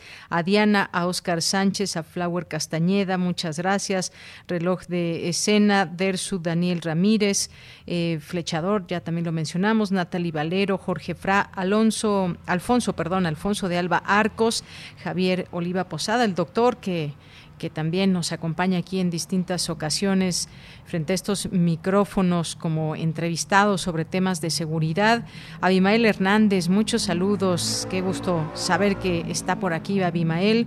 Eh, nuestros amigos del Centro de Love Palme, que siempre tienen conversaciones, charlas muy interesantes, entre las que participan algunos académicos, investigadores de la UNAM, como la doctora María Cristina Rosas. Ahí pueden seguir también este, a este centro y pues encontrar conversaciones muy interesantes y del día y que son temas muy coyunturales. José Luis León, también muchas gracias por estar por aquí con nosotros, a nuestros amigos del Centro Cultural Helénico, a Andrés, a Edgar Hernández Rangel, muchas gracias también, a Jorge Fra, eh, aplaudiendo esta decisión histórica de la Suprema Corte de Justicia de la Nación frente a la interrupción del embarazo. Guillermo Ávila, también muchas gracias, eh, que está por aquí. Río Morales, también Mirko Zun y Erika Mesa. Muchas gracias a todos los que están presentes aquí pasando lista en nuestras redes sociales, también a nuestros amigos de, de, Facebook en Prisma RU. Muchísimas gracias. Pues vamos a continuar con la información de hoy de este día, jueves 9 de septiembre, el insomnio. ¿Quién no ha padecido de insomnio? Que levante la mano. Pues yo creo que nadie queda exento de haber padecido en algún momento de la vida, cuando tenemos preocupaciones, estrés y más. Y si todavía por ahí hay algunos que no hayan levantado la mano en el tema del insomnio, de haberlo padecido, pues quizás en, algún momento de su vida les puede afectar y afecta de manera negativa a las personas. Vamos a escuchar esta información de mi compañera Cristina Godínez que nos platica sobre este tema del insomnio. Adelante. Buenas tardes, Deyanira. Un saludo para ti y para el auditorio de Prisma RU. Especialistas señalan que el sueño es fundamental para un estilo de vida saludable. Sin embargo, las sociedades modernas duermen cada vez menos debido a factores como condiciones médicas, ambientales y trastornos del sueño, donde uno de los más comunes es el insomnio. Señalan que el ser humano debe dormir alrededor de ocho horas, pero los últimos estudios apuntan que se duerme menos de siete, por lo que el ciclo del sueño tampoco se realiza de manera correcta. Habla José Alavé Sherem, académico de la Facultad de Medicina de la UNAM. El insomnio eh, se trata de un síntoma y no de una enfermedad y se manifiesta por dificultad en el inicio, en el despertar temprano y hay un fraccionamiento o mala calidad del sueño. El insomnio ya está incluido por la OMS dentro de los mayores problemas de salud pública. Se calcula que prácticamente toda la población presenta insomnio en algún momento de su vida. Entre el 30 y 40% lo están presentando en forma permanente. Deyanira, sufrir insomnio puede relacionarse con algunas enfermedades o síntomas como calambres nocturnos, síndrome de piernas inquietas, depresión y ansiedad, enfermedades cerebrales degenerativas o traumáticas, demencia, Parkinson, epilepsia, asma nocturna, entre algunas otras. Este es mi reporte. Buenas tardes. Muchas gracias, gracias Cristina Godínez por esta información. Bueno, pues ya hay algunas, algunas de las situaciones que se presentan cuando alguien tiene insomnio, pero qué mejor que atender este problema, porque puede ser un problema a la larga, esas noches en que pues estamos dando vuelta y vuelta contando ovejas, pero pues nomás no llega el sueño y, y no podemos dormir, es terrible. Si tienen ahí alguna eh, algo que aconsejarnos. Por ejemplo, puede ser la meditación. Se habla de que a través de la meditación también uno puede pues despejar de su mente por lo menos algunas horas los problemas que vamos acarreando, situaciones que nos provocan estrés y que nos provocan estar nerviosos por alguna alguna situación. Dicen que pues entre más tranquilos pues podemos conciliar el sueño y ese es esto del tema del número de horas por dormir pues qué bueno y qué suertudos quienes pueden dormir ocho horas, que es lo correcto que se debería de dormir para las personas adultas, pero a veces, a veces no llegamos ni a seis horas. Eso también hay que, hay que tomar cartas en el asunto. Bien, pues nos vamos ahora con mi compañera Cindy Pérez Ramírez, que en esta ocasión en su sección de las olas y sus reflujos eh, platicó con la doctora Aimé Vega Montiel del Centro de Investigaciones Interdisciplinarias en Ciencias y Humanidades de la UNAM acerca del curso La perspectiva de género en la cobertura informativa de la violencia contra las mujeres y la violencia feminicida. Adelante. Las olas, y sus reflujos.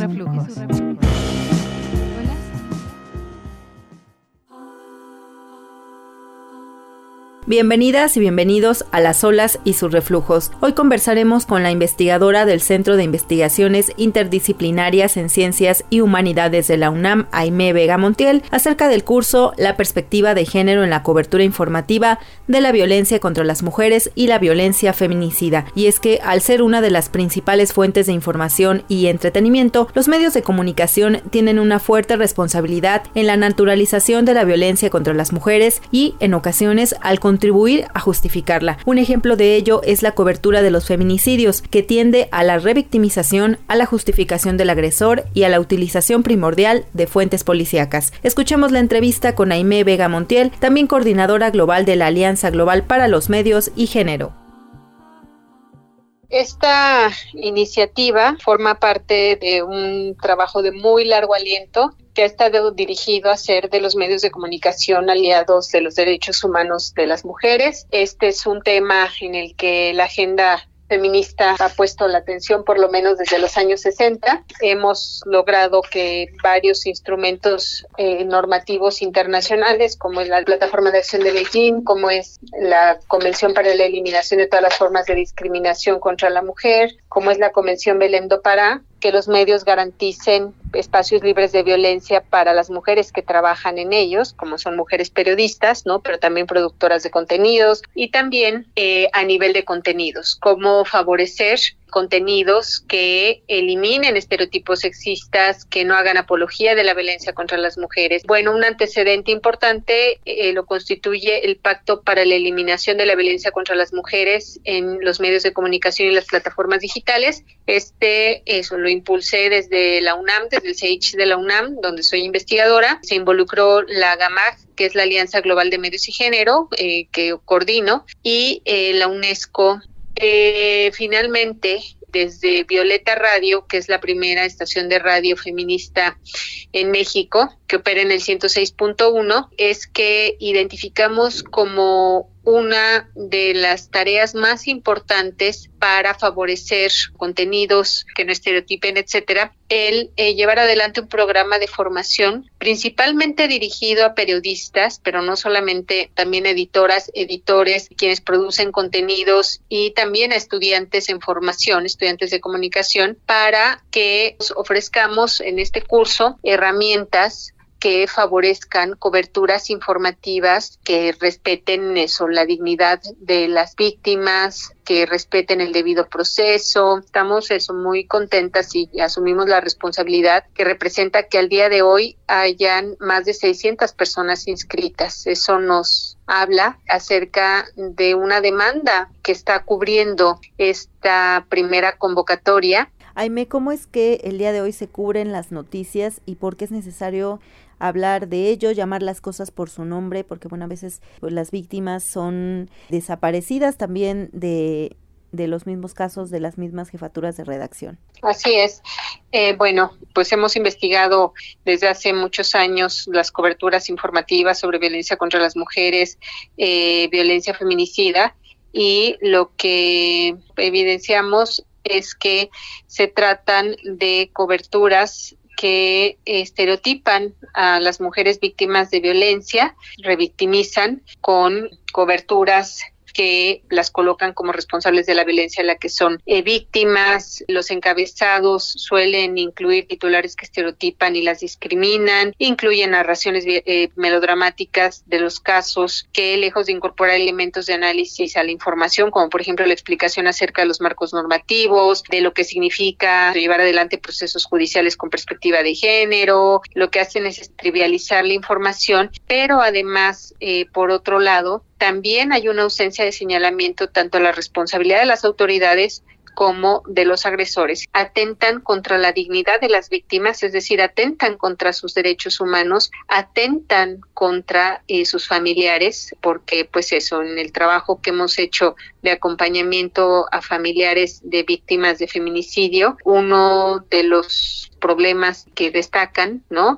Ver a sus hijas, a sus hermanas, a sus madres en estos titulares de los medios deja huellas terriblemente destructivas, pero además estas coberturas obstaculizan el debido proceso que han servido a agresores para evadir el ejercicio y el acceso de las víctimas a la justicia. Entonces, no estamos hablando de un asunto menor. Los medios de comunicación tienen una responsabilidad central en la eliminación de la violencia contra las mujeres y las niñas y en esta perspectiva es que es fundamental que eh, los medios de comunicación participen en este tipo de ejercicios. Aquí uno de los objetivos que apuntamos es que eh, es deseable que los medios de comunicación, es decir, que estas industrias adopten estas como medidas institucionales. Directores de medios informativos, de medios de comunicación nos han hecho, ¿no? Y es, ¿y cuánto me costaría el cambiar la cultura eh, de producción informativa de mi medio de comunicación y lo que siempre hemos respondido es pues nada, porque las feministas, desde la academia, desde los medios, desde el periodismo, hemos a lo largo de todos estos años construido muchísimos mecanismos para favorecer coberturas informativas libres de estereotipos y de apología de violencia contra las mujeres. Estoy en contra de estigmatizar a quienes toman esta decisión, que me parece, si ya de por sí es difícil y dura, por la carga moral social, pero profundamente individual y espiritual, no debería serlo más por la fuerza del derecho. Nadie se embaraza en ejercicio de su autonomía para después abortar. Nunca más una mujer ni una persona con capacidad de gestar deberá ser juzgada penalmente. Hoy se destierra la amenaza de prisión y el estigma que presas sobre las personas que deciden libremente interrumpir su embarazo. A partir de ahora se inicia una nueva ruta de libertad, de claridad, de dignidad y de respeto a todas las personas gestantes, pero sobre todo a las mujeres. Terminamos la sección con estos audios de los magistrados de la Suprema Corte de Justicia de la Nación que resolvieron por unanimidad que es inconstitucional criminalizar el aborto. Los dejamos nuevamente con nuestra compañera Deyanira Morán. Comentarios al Twitter arroba PrismaRU y a mi Twitter personal arroba Cindyunam. Las olas, y sus reflujos.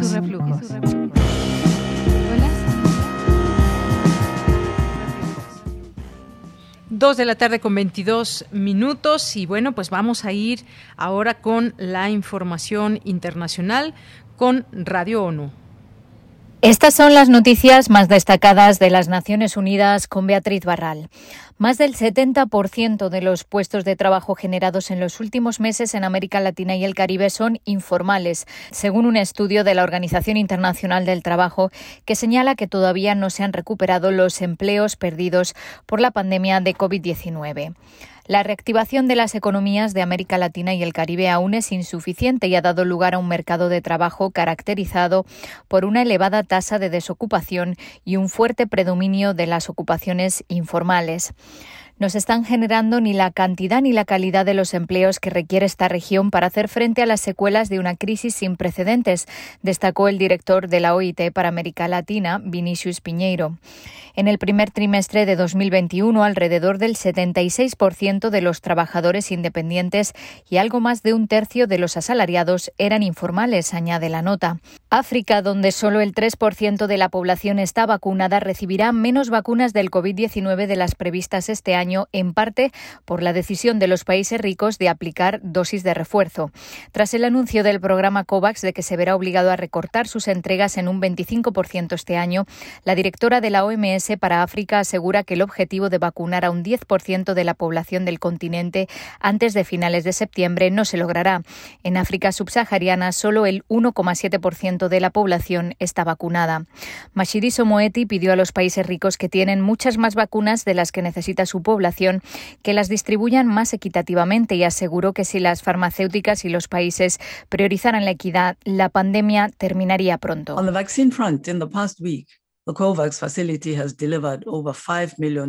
En la última semana, la iniciativa COVAX ha entregado más de 5 millones de dosis a los países africanos. Me dio mucha tristeza leer que solo en Estados Unidos se han tirado a la basura tres veces esa cantidad, 15 millones de dosis desde marzo de 2021. Eso habría bastado para cubrir a todos los mayores de 18 años en Liberia, Mauritania y Gambia, por ejemplo. Cada dosis es algo preciado y puede salvar una vida. Los miembros del Consejo de Seguridad han conmemorado el 20 aniversario de los atentados terroristas del 11 de septiembre con una visita al Memorial y Museo en Nueva York. Los miembros del Consejo están tan unidos hoy como hace 20 años en su compromiso de prevenir y combatir el terrorismo en todas sus formas y donde quiera que se produzca de conformidad con el derecho internacional, aseguran en un comunicado. Los países del Consejo vuelven a comprometerse con las palabras recogidas en la Carta de las Naciones Unidas para preservar a las generaciones venideras del flagelo de la guerra y con este fin unir sus fuerzas para mantener la paz y la seguridad internacionales. Y al menos 22.000 alumnos, docentes y otros miembros del personal educativo resultaron heridos, asesinados o sufrieron daños por ataques contra centros escolares en los últimos cinco años. En el Día Internacional para Proteger la Educación de Ataques, el secretario general ha denunciado que esta amenaza no está disminuyendo. Los horribles acontecimientos de Afganistán lo demuestran con toda crudeza, dice Antonio Guterres, que pide a todos los países que aún no lo han hecho que se adhieran a la Declaración sobre Escuelas Seguras, respaldada hasta el momento por 111 estados. En cada país y jurisdicción tenemos que hacer que los ataques a las escuelas sean inaceptables y se castiguen. Hasta aquí las noticias más destacadas de las Naciones Unidas. Prisma RU. Relatamos al mundo. Queremos escuchar tu voz. Nuestro teléfono en cabina es 55 36 43 39. Bien, continuamos, dos de la tarde con 26 minutos y ya está en la línea telefónica. Agradezco nos tome esta llamada aquí en el programa Prisma RU de Radio UNAM al doctor Benjamín Martínez López, doctor en Ciencias Naturales por la Universidad de Hamburgo, investigador del Departamento de Ciencias Atmosféricas en el Grupo de Cambio Climático y Radiación Solar. Doctor Benjamín, bienvenido, buenas tardes. Buenas tardes, gracias por la invitación y muchos saludos a su muy apreciado público. Gracias, doctor. Pues eh, hablar de cambio climático nos lleva a hablar de muchas cosas y, hemos visto, eh, por ejemplo, aquí en México, estas lluvias tremendas que hemos tenido y que, pues, desafortunadamente se han perdido vidas y sigue lloviendo y a veces tiene que ver con, pues, desgajamientos de cerros, otras eh, ríos que se vuelven mucho más caudalosos y, pues, bueno, agua, agua, mucha agua que no se logra contener y que llega ya a, lugares tan importantes, por ejemplo, como hospitales y demás, pero todo esto eh, derivado de, situaciones. Digo, finalmente estamos en, tiempo de lluvias, en temporada de lluvias, sabemos que pues a veces las lluvias se les llama atípicas y un año se tienen muchas lluvias, al otro no tanto, va cambiando un poco todo esto, pero ¿cuál es la relación o cómo podríamos, podemos ir entendiendo el cambio climático frente al tema de las lluvias, doctor? Pues mire, eh, lo primero es entender que debido a su posición geográfica, o sea, México eh, está, digamos, afectado por lo que suceda en el Océano Pacífico y lo que sucede en el Océano Atlántico, ¿no? es decir, el Caribe y el Golfo de México, eh, por los flujos de, de, humedad, o sea, el agua se evapora en los océanos y esa, ese vapor de agua es transportado por, por los vientos y esos esos flujos de, humedad pues nos llegan a la, a la, República Mexicana y por la orografía que tenemos pues esos flujos digamos ascienden eh, se forma precipitación y llueve no y eso sigue un ciclo anual es decir eh, debido a que la radiación que llega a nuestro planeta es máxima cerca del Ecuador eh, y es mínima en los polos y varía a lo largo del año es esa zona que se denomina zona intertropical de convergencia, donde es como el, ecuador térmico de nuestro planeta, se desplaza hacia el norte y con ese desplazamiento pues se ocasionan lluvias y luego vuelve a bajar y es digamos la variación anual de la lluvia que nosotros conocemos. Por ejemplo sabemos que las personas de, Sonora de por ahí saben que en el verano comienzan las lluvias para ellos eh, se debe precisamente al movimiento de esta zona intertropical de convergencia. Ahora, todo lo que conocemos nosotros de, del clima en México está basada en observaciones pasadas, ¿no? Eh, cabe decir que no son tan abundantes como, como quisiéramos que fueran, para que nos permitan entender cabalmente qué procesos controlan la lluvia en nuestro país. O sea, hay algunos huecos por ahí de entendimiento, pero tenemos una idea más o menos eh, clara de lo que sucede. Con el calentamiento del planeta, eh, las, los océanos están respondiendo de manera diferenciada, o sea, no, no todas las partes de los océanos están calentando. Nosotros en particular eh, en la, hemos visto que nuestros mares mexicanos, ¿no? sobre todo la parte de noroeste, el Golfo de California y, y parte de, de, los estados de, de costas de Nayarit, Colima, Michoacán, eh, toda esa parte eh, se ha calentado bastante.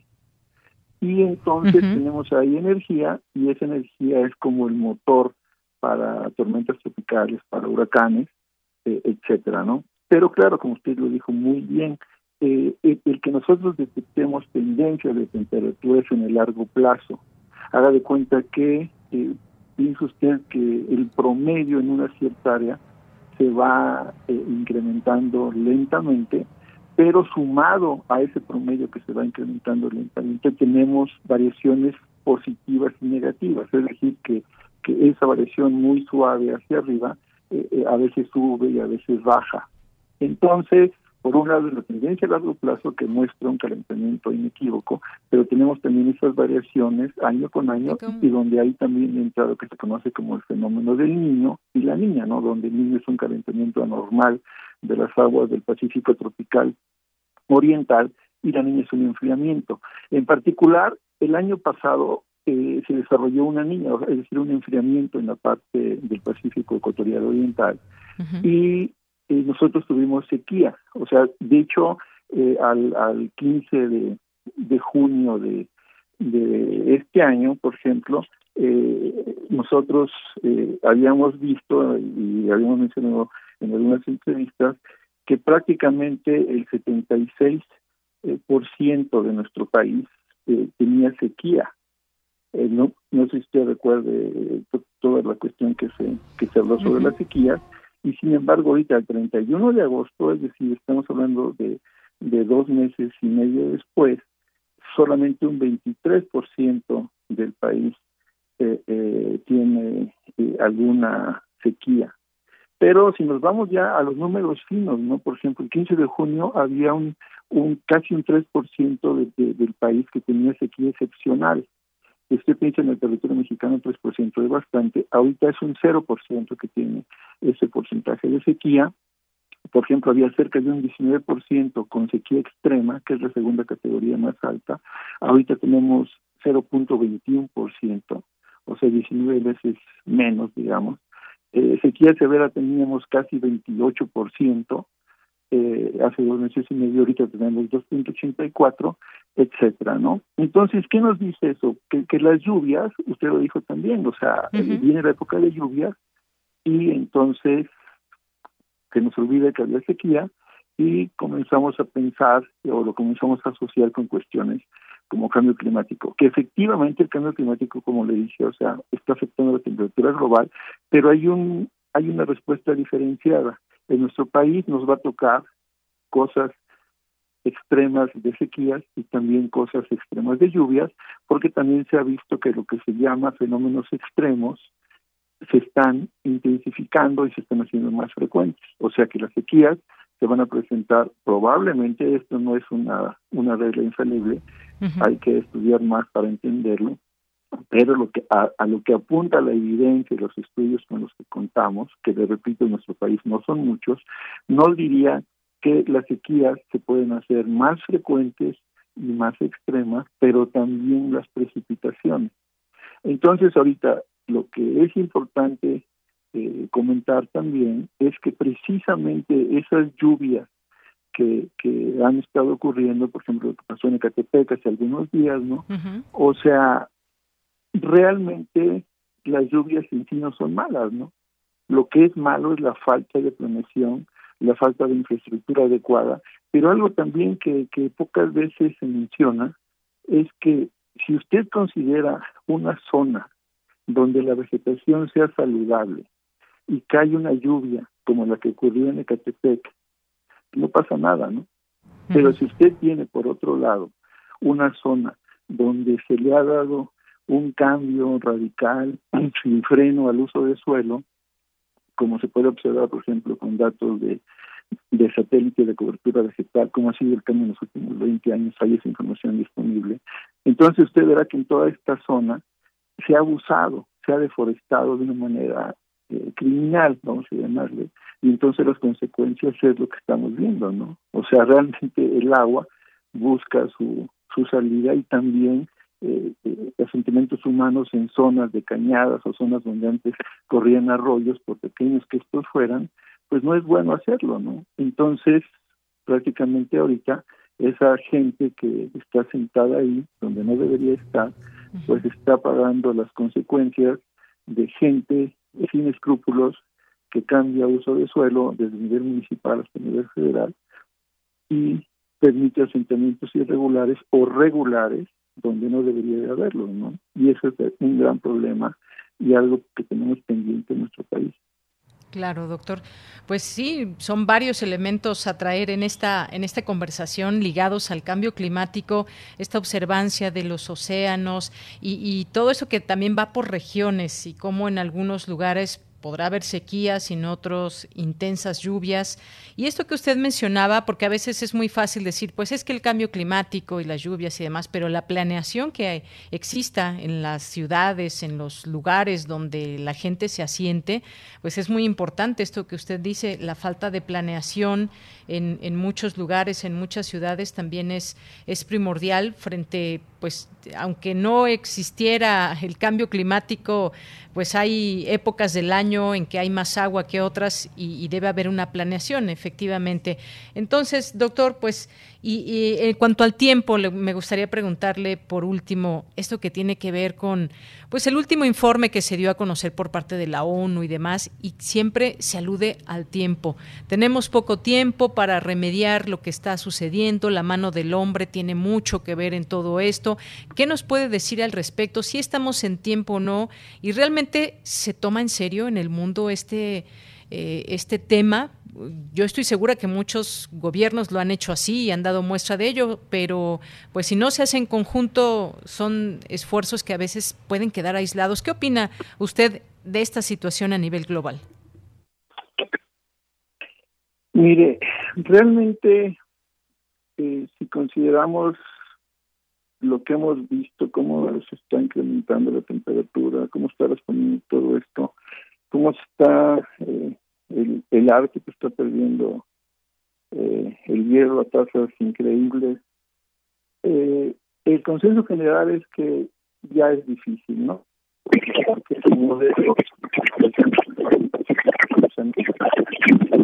sofisticados que se usan Ahí le estamos escuchando un poquito mal. Algo pasó con la línea telefónica, doctor, que de repente se escuchó mucho ruido. Doctor, ¿me escucha? Sí. Ah, muy bien. Adelante, ya le escucho de nuevo. Sí, eh, bueno, eh, le decía, ¿no? Que, que realmente eh, la respuesta del sistema climático ante este forzamiento, ¿no? Este calentamiento eh, que es causado por los gases de efecto invernadero, eh, definitivamente no hay una respuesta absoluta. Es decir, lo único con lo que se cuenta para tratar de estimar esa respuesta son modelos de circulación general, o sea, no atmósfera. son herramientas, son, son que se basan en, en, algo tan simple como las leyes de Newton, pero que realmente hay cuestiones de termodinámica, pero eh, hacen falta aún ciertas cuestiones muy importantes para poder simular la naturaleza tan real como podamos. Y un ingrediente fundamental es que hace falta todavía una capacidad de cómputo mucho más grande, ¿no? Pero bueno, con lo que tenemos, pues ahora sí que es lo que hay, pero esos modelos adolecen de algo, ¿no? Y precisamente lo que no simulan muy bien es precisamente la lluvia. Entonces yo le diría, juzgado por lo que ha pasado, parecería que ya no puede haber una, digamos, que, que, que el calentamiento se limite a uno o dos grados, ¿no? Parecería que va a ir más allá. Ok, entonces, vamos a partir de eso. Eh, sabemos bien con ese escenario de unos dos grados más alto, cómo va a responder todo el planeta. La respuesta es no.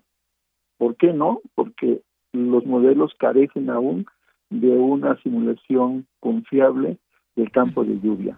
Y como lo estamos viendo, además de la temperatura, temperaturas máximas mínimas, olas de calor y todo eso, algo muy importante son las precipitaciones.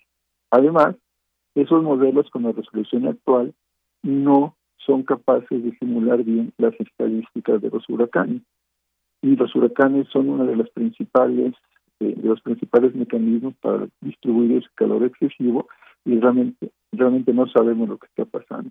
Por otro lado, también un estudio eh, eh, reciente que estamos ahí luchando para que no lo publiquen muestra que lo que está pasando en el lado del Pacífico Oriental mexicano llegó a un calentamiento máximo y se está iniciando incluso un enfriamiento que tiene que ver precisamente con cómo se comunica la parte superficial del océano y la parte profunda en las costas, digamos, de América, eh, cerca del Ecuador.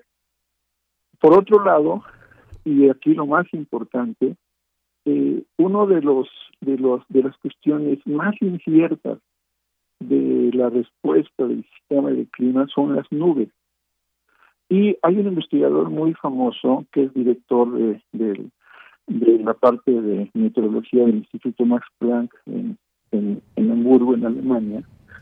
Este investigador totalmente reconocido alguna vez comentó en una revista, no recuerdo el nombre, pero era una revista eh, de divulgación del gobierno alemán, que habían realizado experimentos con estos modelos donde ellos decían, bueno, nosotros tenemos una idea de la cobertura de nubes y en el sistema de clima, si lo vemos muy sencillo, las nubes más altas dejan pasar la radiación solar pero atrapan la radiación infrarroja. Esa radiación infrarroja es a la de cuenta que calienta un ladrillo y usted no ve nada, pero acerca su mano y siente ese calor. Bueno, el planeta se calienta y emite esa radiación, que si no hubiera nubes se pierde, como, en un desierto. O sea, de día hace calor, pero de noche no hay humedad, no hay nada, y se enfría rápido, ¿no? Bueno, entonces esas nubes altas atrapan esa, esa radiación infrarroja. Las nubes bajas, por el contrario, reflejan la radiación solar cuando usted ve en un avión y las nubes están abajo y usted viste el sol y ve hacia las nubes, pues cierra los ojos o deja de ver porque si no tiene puede quedar ciego o con la nieve, por ejemplo, no cuando y, y, hay sol y, el piso está cubierto de nieve, pues tienen que usar gafas oscuras para evitar ese tipo de, ceguera que se puede ocasionar por esa radiación, ese reflejo de esa radiación del sol. Entonces esas nubes altas reflejan esa radiación y enfrían. O sea que las nubes en sí tienen la capacidad de calentar más o de enfriar al planeta. Entonces este investigador lo que hizo fue muy sencillo, dijo, bueno, yo tengo, yo sé eh, por datos de satélite y todo eso, cómo es la cobertura de nubes, vamos a jugar con el 5% de estas nubes. En un experimento vamos a suponer que ese 5% de nubes que vamos a cambiar se va hacia nubes altas y en otro experimento vamos a suponer que ese cambio en el 5% se va a nubes bajas. Y el resultado fue que cuando se fue a nubes altas, entonces en lugar de 4 o 5 grados de calentamiento el año 2100 fue el doble. O sea, el calentamiento fue de 10 grados, terrible, ¿no? Pero cuando se fue a nubes bajas, las que reflejan la radiación solar, entonces el calentamiento fue cero. Y ese también es la incertidumbre. Ahora, no se sabe cómo va a reaccionar precisamente esa, esa componente del sistema climático que es la cubierta de nubes. Yo veo esa opción como la única posibilidad que podría ser que realmente el calentamiento se detuviera, que la naturaleza comenzara a favorecer por algún proceso que no entendemos que se pudiera desencadenar la forma, más la formación de nubes bajas. Entonces, resumiendo, actualmente tenemos un nivel de calentamiento, los datos muestran que va a seguir subiendo, pero hay pudiera haber retroalimentaciones negativas, es decir, que quiten la respuesta inicial, que hagan que el planeta dentro de algunas décadas se comience a enfriar. Y si eso se comienza a ver independiente de que las emisiones se mantengan o, se, o sigan incrementándose, se debería a este tipo de factores. Claro, la, la sociedad humana o los gobiernos mundiales no se pueden permitir el estar pensando que la naturaleza nos va a resolver el problema. Tenemos que poner de nuestra parte. Pero desgraciadamente los que tienen la palabra son el gobierno chino y el gobierno de los Estados Unidos, porque son los mayores emisores de este tipo de gases de efecto invernadero. Entonces, pues no es justo, por ejemplo, que nuestro país, que de por sí ya la energía es cara, nos quieran meter a fuerza energías limpias, que van a ser aún más caras, porque ¿quién va a pagar eso? Nuestra sociedad. O sea, en todo caso esos gobiernos de los de los países eh, preponderantes en nuestro planeta, pues deberían de subsidiar eso, ¿no? Pero desgraciadamente mientras la idea sea de que hay que ganar a toda a toda costa, pues como que no, ¿no? O sea, entonces es una cuestión más bien de ética y todos nuestros gobernantes deberían de ponerse a discutir el problema con seriedad. Bien, doctor. Pues qué interesante todo esto que nos dice y de este experimento y más. Hay estudios, por supuesto, así que atendamos también a lo que a lo que deriva también de estos estudios muy grandes y a gran escala que nos permiten conocer más de las proporciones en que se daría el cambio climático. Muchas gracias, doctor, por estar con nosotros el día de hoy. Por nada, hasta luego, muchas gracias por la invitación. Gracias a usted por aceptar. Gracias al doctor Benjamín Martínez López, doctor en Ciencias Naturales por la Universidad de Hamburgo, investigador del Departamento de Ciencias Atmosféricas en el Grupo de Cambio Climático y Radiación Solar. Relatamos al mundo. Relatamos al mundo. Bien, pues nos vamos muy rápido a este audio que les queremos eh, compartir porque pues las cosas se van poniendo peor cada vez en Nicaragua.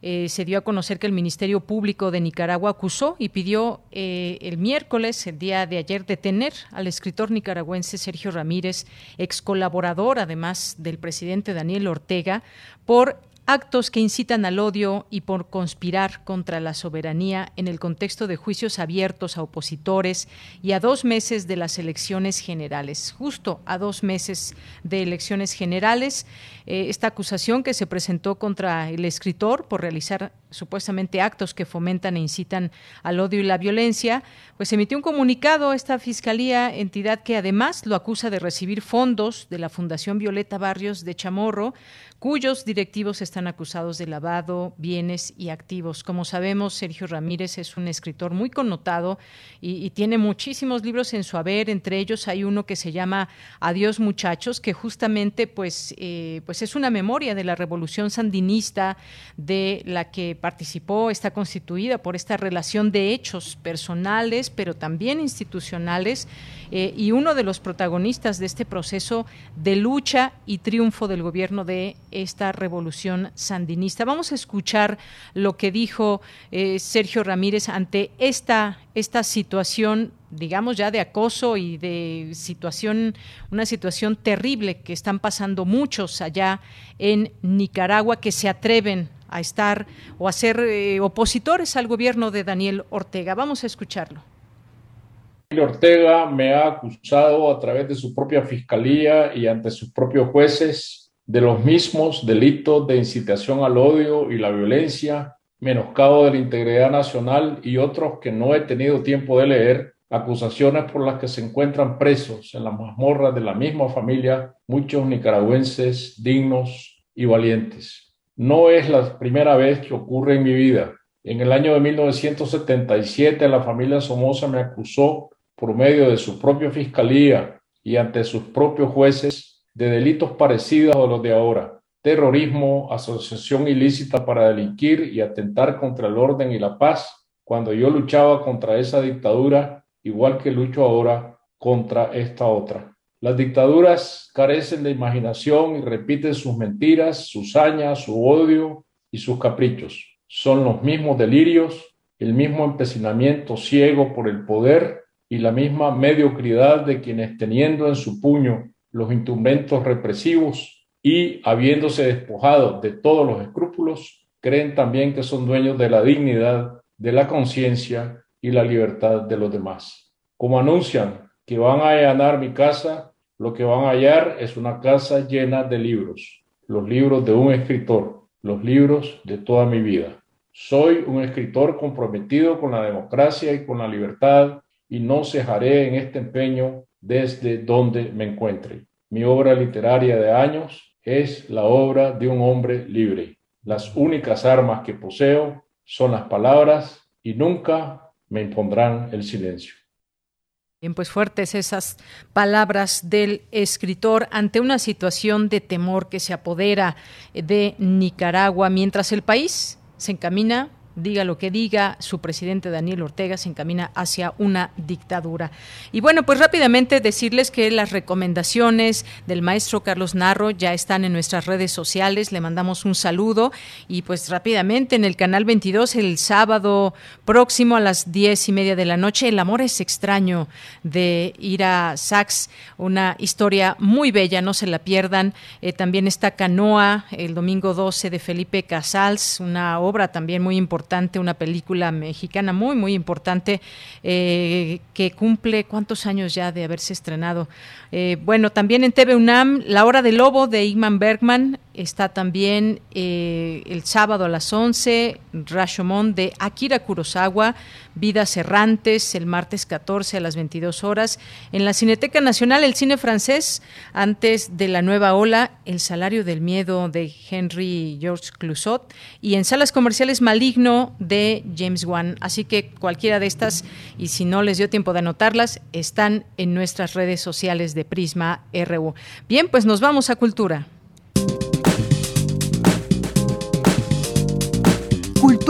RU. Deyanira, siempre es un gusto saludarles. Gracias por escucharnos a través de las frecuencias de Radio UNAM. Les tengo información referente a las artes escénicas. Les comparto que el pasado 30 de agosto inició la edición 28 del Festival Internacional de Teatro Universitario, conocido también como FITU. Durante estos días se han realizado diversas actividades de manera virtual, actividades que estarán disponibles hasta el 19 de septiembre. Y bueno, en el marco de este Festival Internacional de Teatro Universitario se realizará el coloquio Repensar nuestras prácticas, reflexiones y diálogos, esto el 13, 14 y 17 de septiembre. El coloquio es organizado por Teatro UNAM, la Cátedra Bergman, el Centro Universitario de Teatro, el Colegio de Literatura Dramática y Teatro de la Facultad de Filosofía y Letras de la UNAM, bajo la coordinación general de David Gutiérrez Castañeda y Elizabeth Solís. Para saber más detalles sobre este coloquio Repensar nuestras prácticas, reflexiones y diálogos, conversamos con la maestra Elizabeth Solís, quien nos cuenta cómo surgió este encuentro y también nos habla de los ejes temáticos de la convocatoria lanzada. Lanzamos una convocatoria a la comunidad académica de artes escénicas de la Ciudad de México, República Mexicana y países invitados, ¿no? Extranjeros. Entonces tuvimos esta convocatoria cuando la lanzamos, tuvimos muchas reuniones para pensar un poco cuál era el objetivo, qué era lo que realmente nos interesaba, ¿no? más allá de tener una actividad académica dentro de un festival de teatro algo que nos pareció muy importante era el hecho de que sentimos nosotros está haciendo falta eh, espacios como para poder dialogar las problemáticas, las eh, preocupaciones, las inquietudes de, este sector que ha estado muy afectado por la pandemia. Abrir este espacio era una manera de poderlos convocar para que platicaran sobre sus preocupaciones estéticas, éticas, sociales, pedagógicas, ¿no? Eh, estaba abierto, la convocatoria ha estado abierta y estuvo abierta para tanto profesores como egresados, investigadores y estudiantes. Y esto, esto que me preguntaba sobre la, las líneas de investigación, efectivamente habíamos planteado unos ejes fue muy curioso cómo la respuesta de las ponencias que llegaron, en algunos casos efectivamente se abocaron a esas líneas que propusimos, pero surgieron otras y de alguna manera vimos también que había algunas más que eran una preocupación real para la comunidad, ¿no? Entonces, en base un poco a lo que a los proyectos que fueron seleccionados, que recibimos eh, 29 propuestas de participación, seleccionamos 19 y lo que de alguna manera hicimos como una curaduría fue de escoger tres para conferencias, es decir, estas tendrán una participación un poco más extensa y las otras ponencias, las y los participantes van a, dialogar en algunas mesas temáticas. La mesa uno va a ser sobre actividades de extensión y su vínculo con lo social. Aquí es muy interesante, vamos a tener participación de algunos eh, integrantes de México, pero también vamos a tener un par de participantes que son de Argentina. La mesa 2 vamos a hablar sobre la identificación y el análisis de los procesos de enseñanza durante la pandemia. Esta, por ejemplo, nos pareció súper, súper relevante porque, claro, los procesos artísticos de enseñanza han sido sumamente complicados por el tipo de materias que se imparten. Entonces, durante la pandemia y a través de la pantalla, pues es muy complejo, muy, muy difícil poder de alguna manera cubrir los objetivos eh, pedagógicos, ¿no? Entonces, vamos a platicar de algunas experiencias de algunas instituciones y profesores que han desarrollado eh, iniciativas que tienen que ver con este poder aplicar las herramientas con las que se cuentan y equilibrarlas con las necesidades pedagógicas. eh, vamos a tener una tercera mesa que va a ser sobre procesos de investigación y esto un poco tiene que ver con la forma de los procesos artísticos de alguna manera atravesados por los recursos que se han utilizado durante esta etapa de contingencia. Entonces vamos a hablar de algunas reflexiones, por ejemplo, sobre la performatividad, sobre estrategias de producción. Vamos a tener un colectivo muy interesante de jóvenes estudiantes y egresadas del colegio que van a hablar, por ejemplo, sobre la crítica de la representación de lo femenino, ¿no? Esta sería la mesa 3 y finalmente las mesas 4 y 5, que un poco las dividimos porque fue ahí donde tuvimos más como interés, ¿no? Es en los planes de estudio, los programas académicos y la transformación de los modelos curriculares de enseñanza. Entonces, esta es más o menos la estructura general. Son cinco mesas y tres conferencias y te platico también quiénes son las instituciones que van a participar, representadas, por supuesto, por su comunidad, ¿no?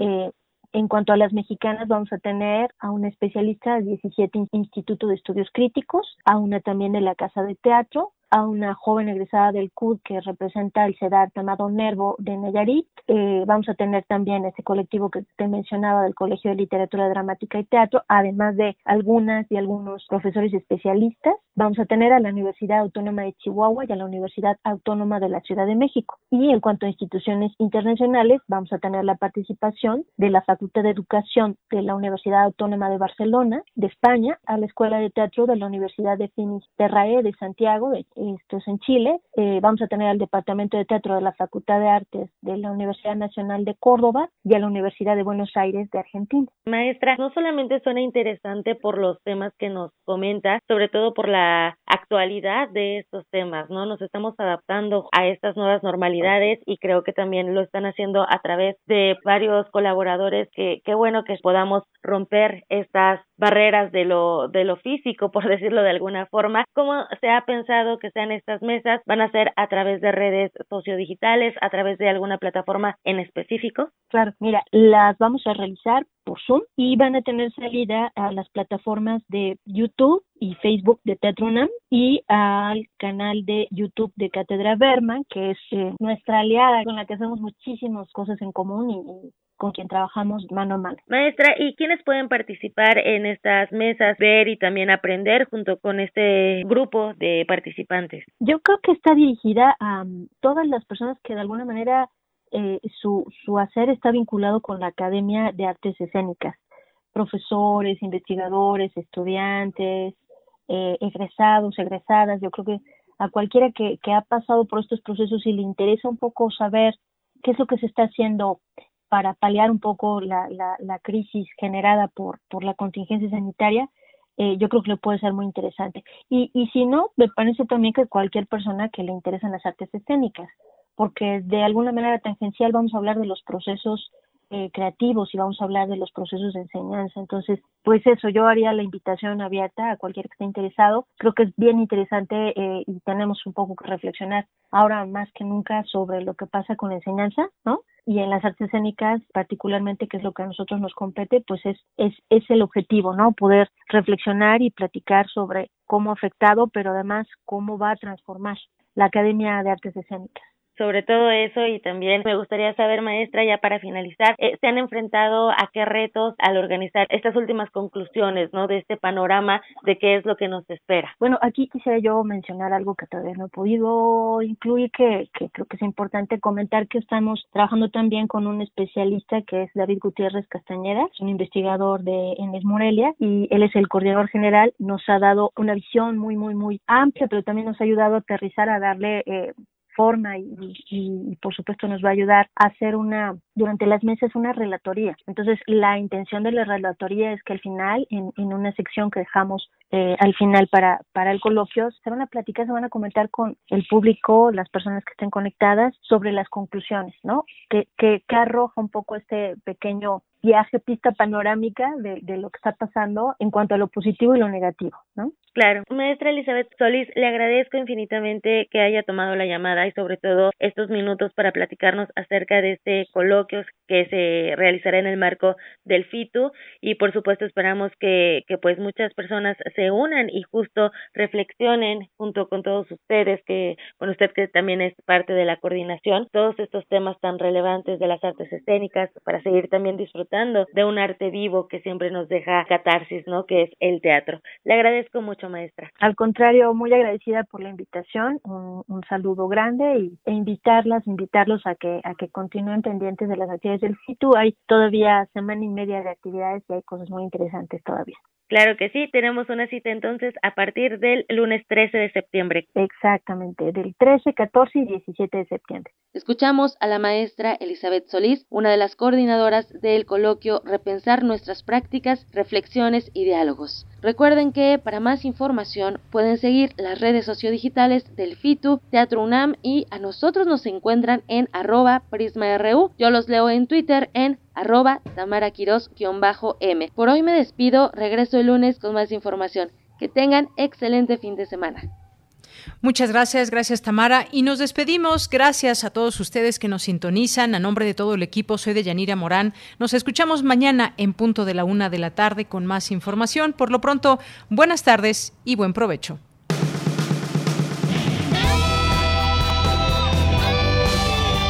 Prisma RU. Relatamos al mundo.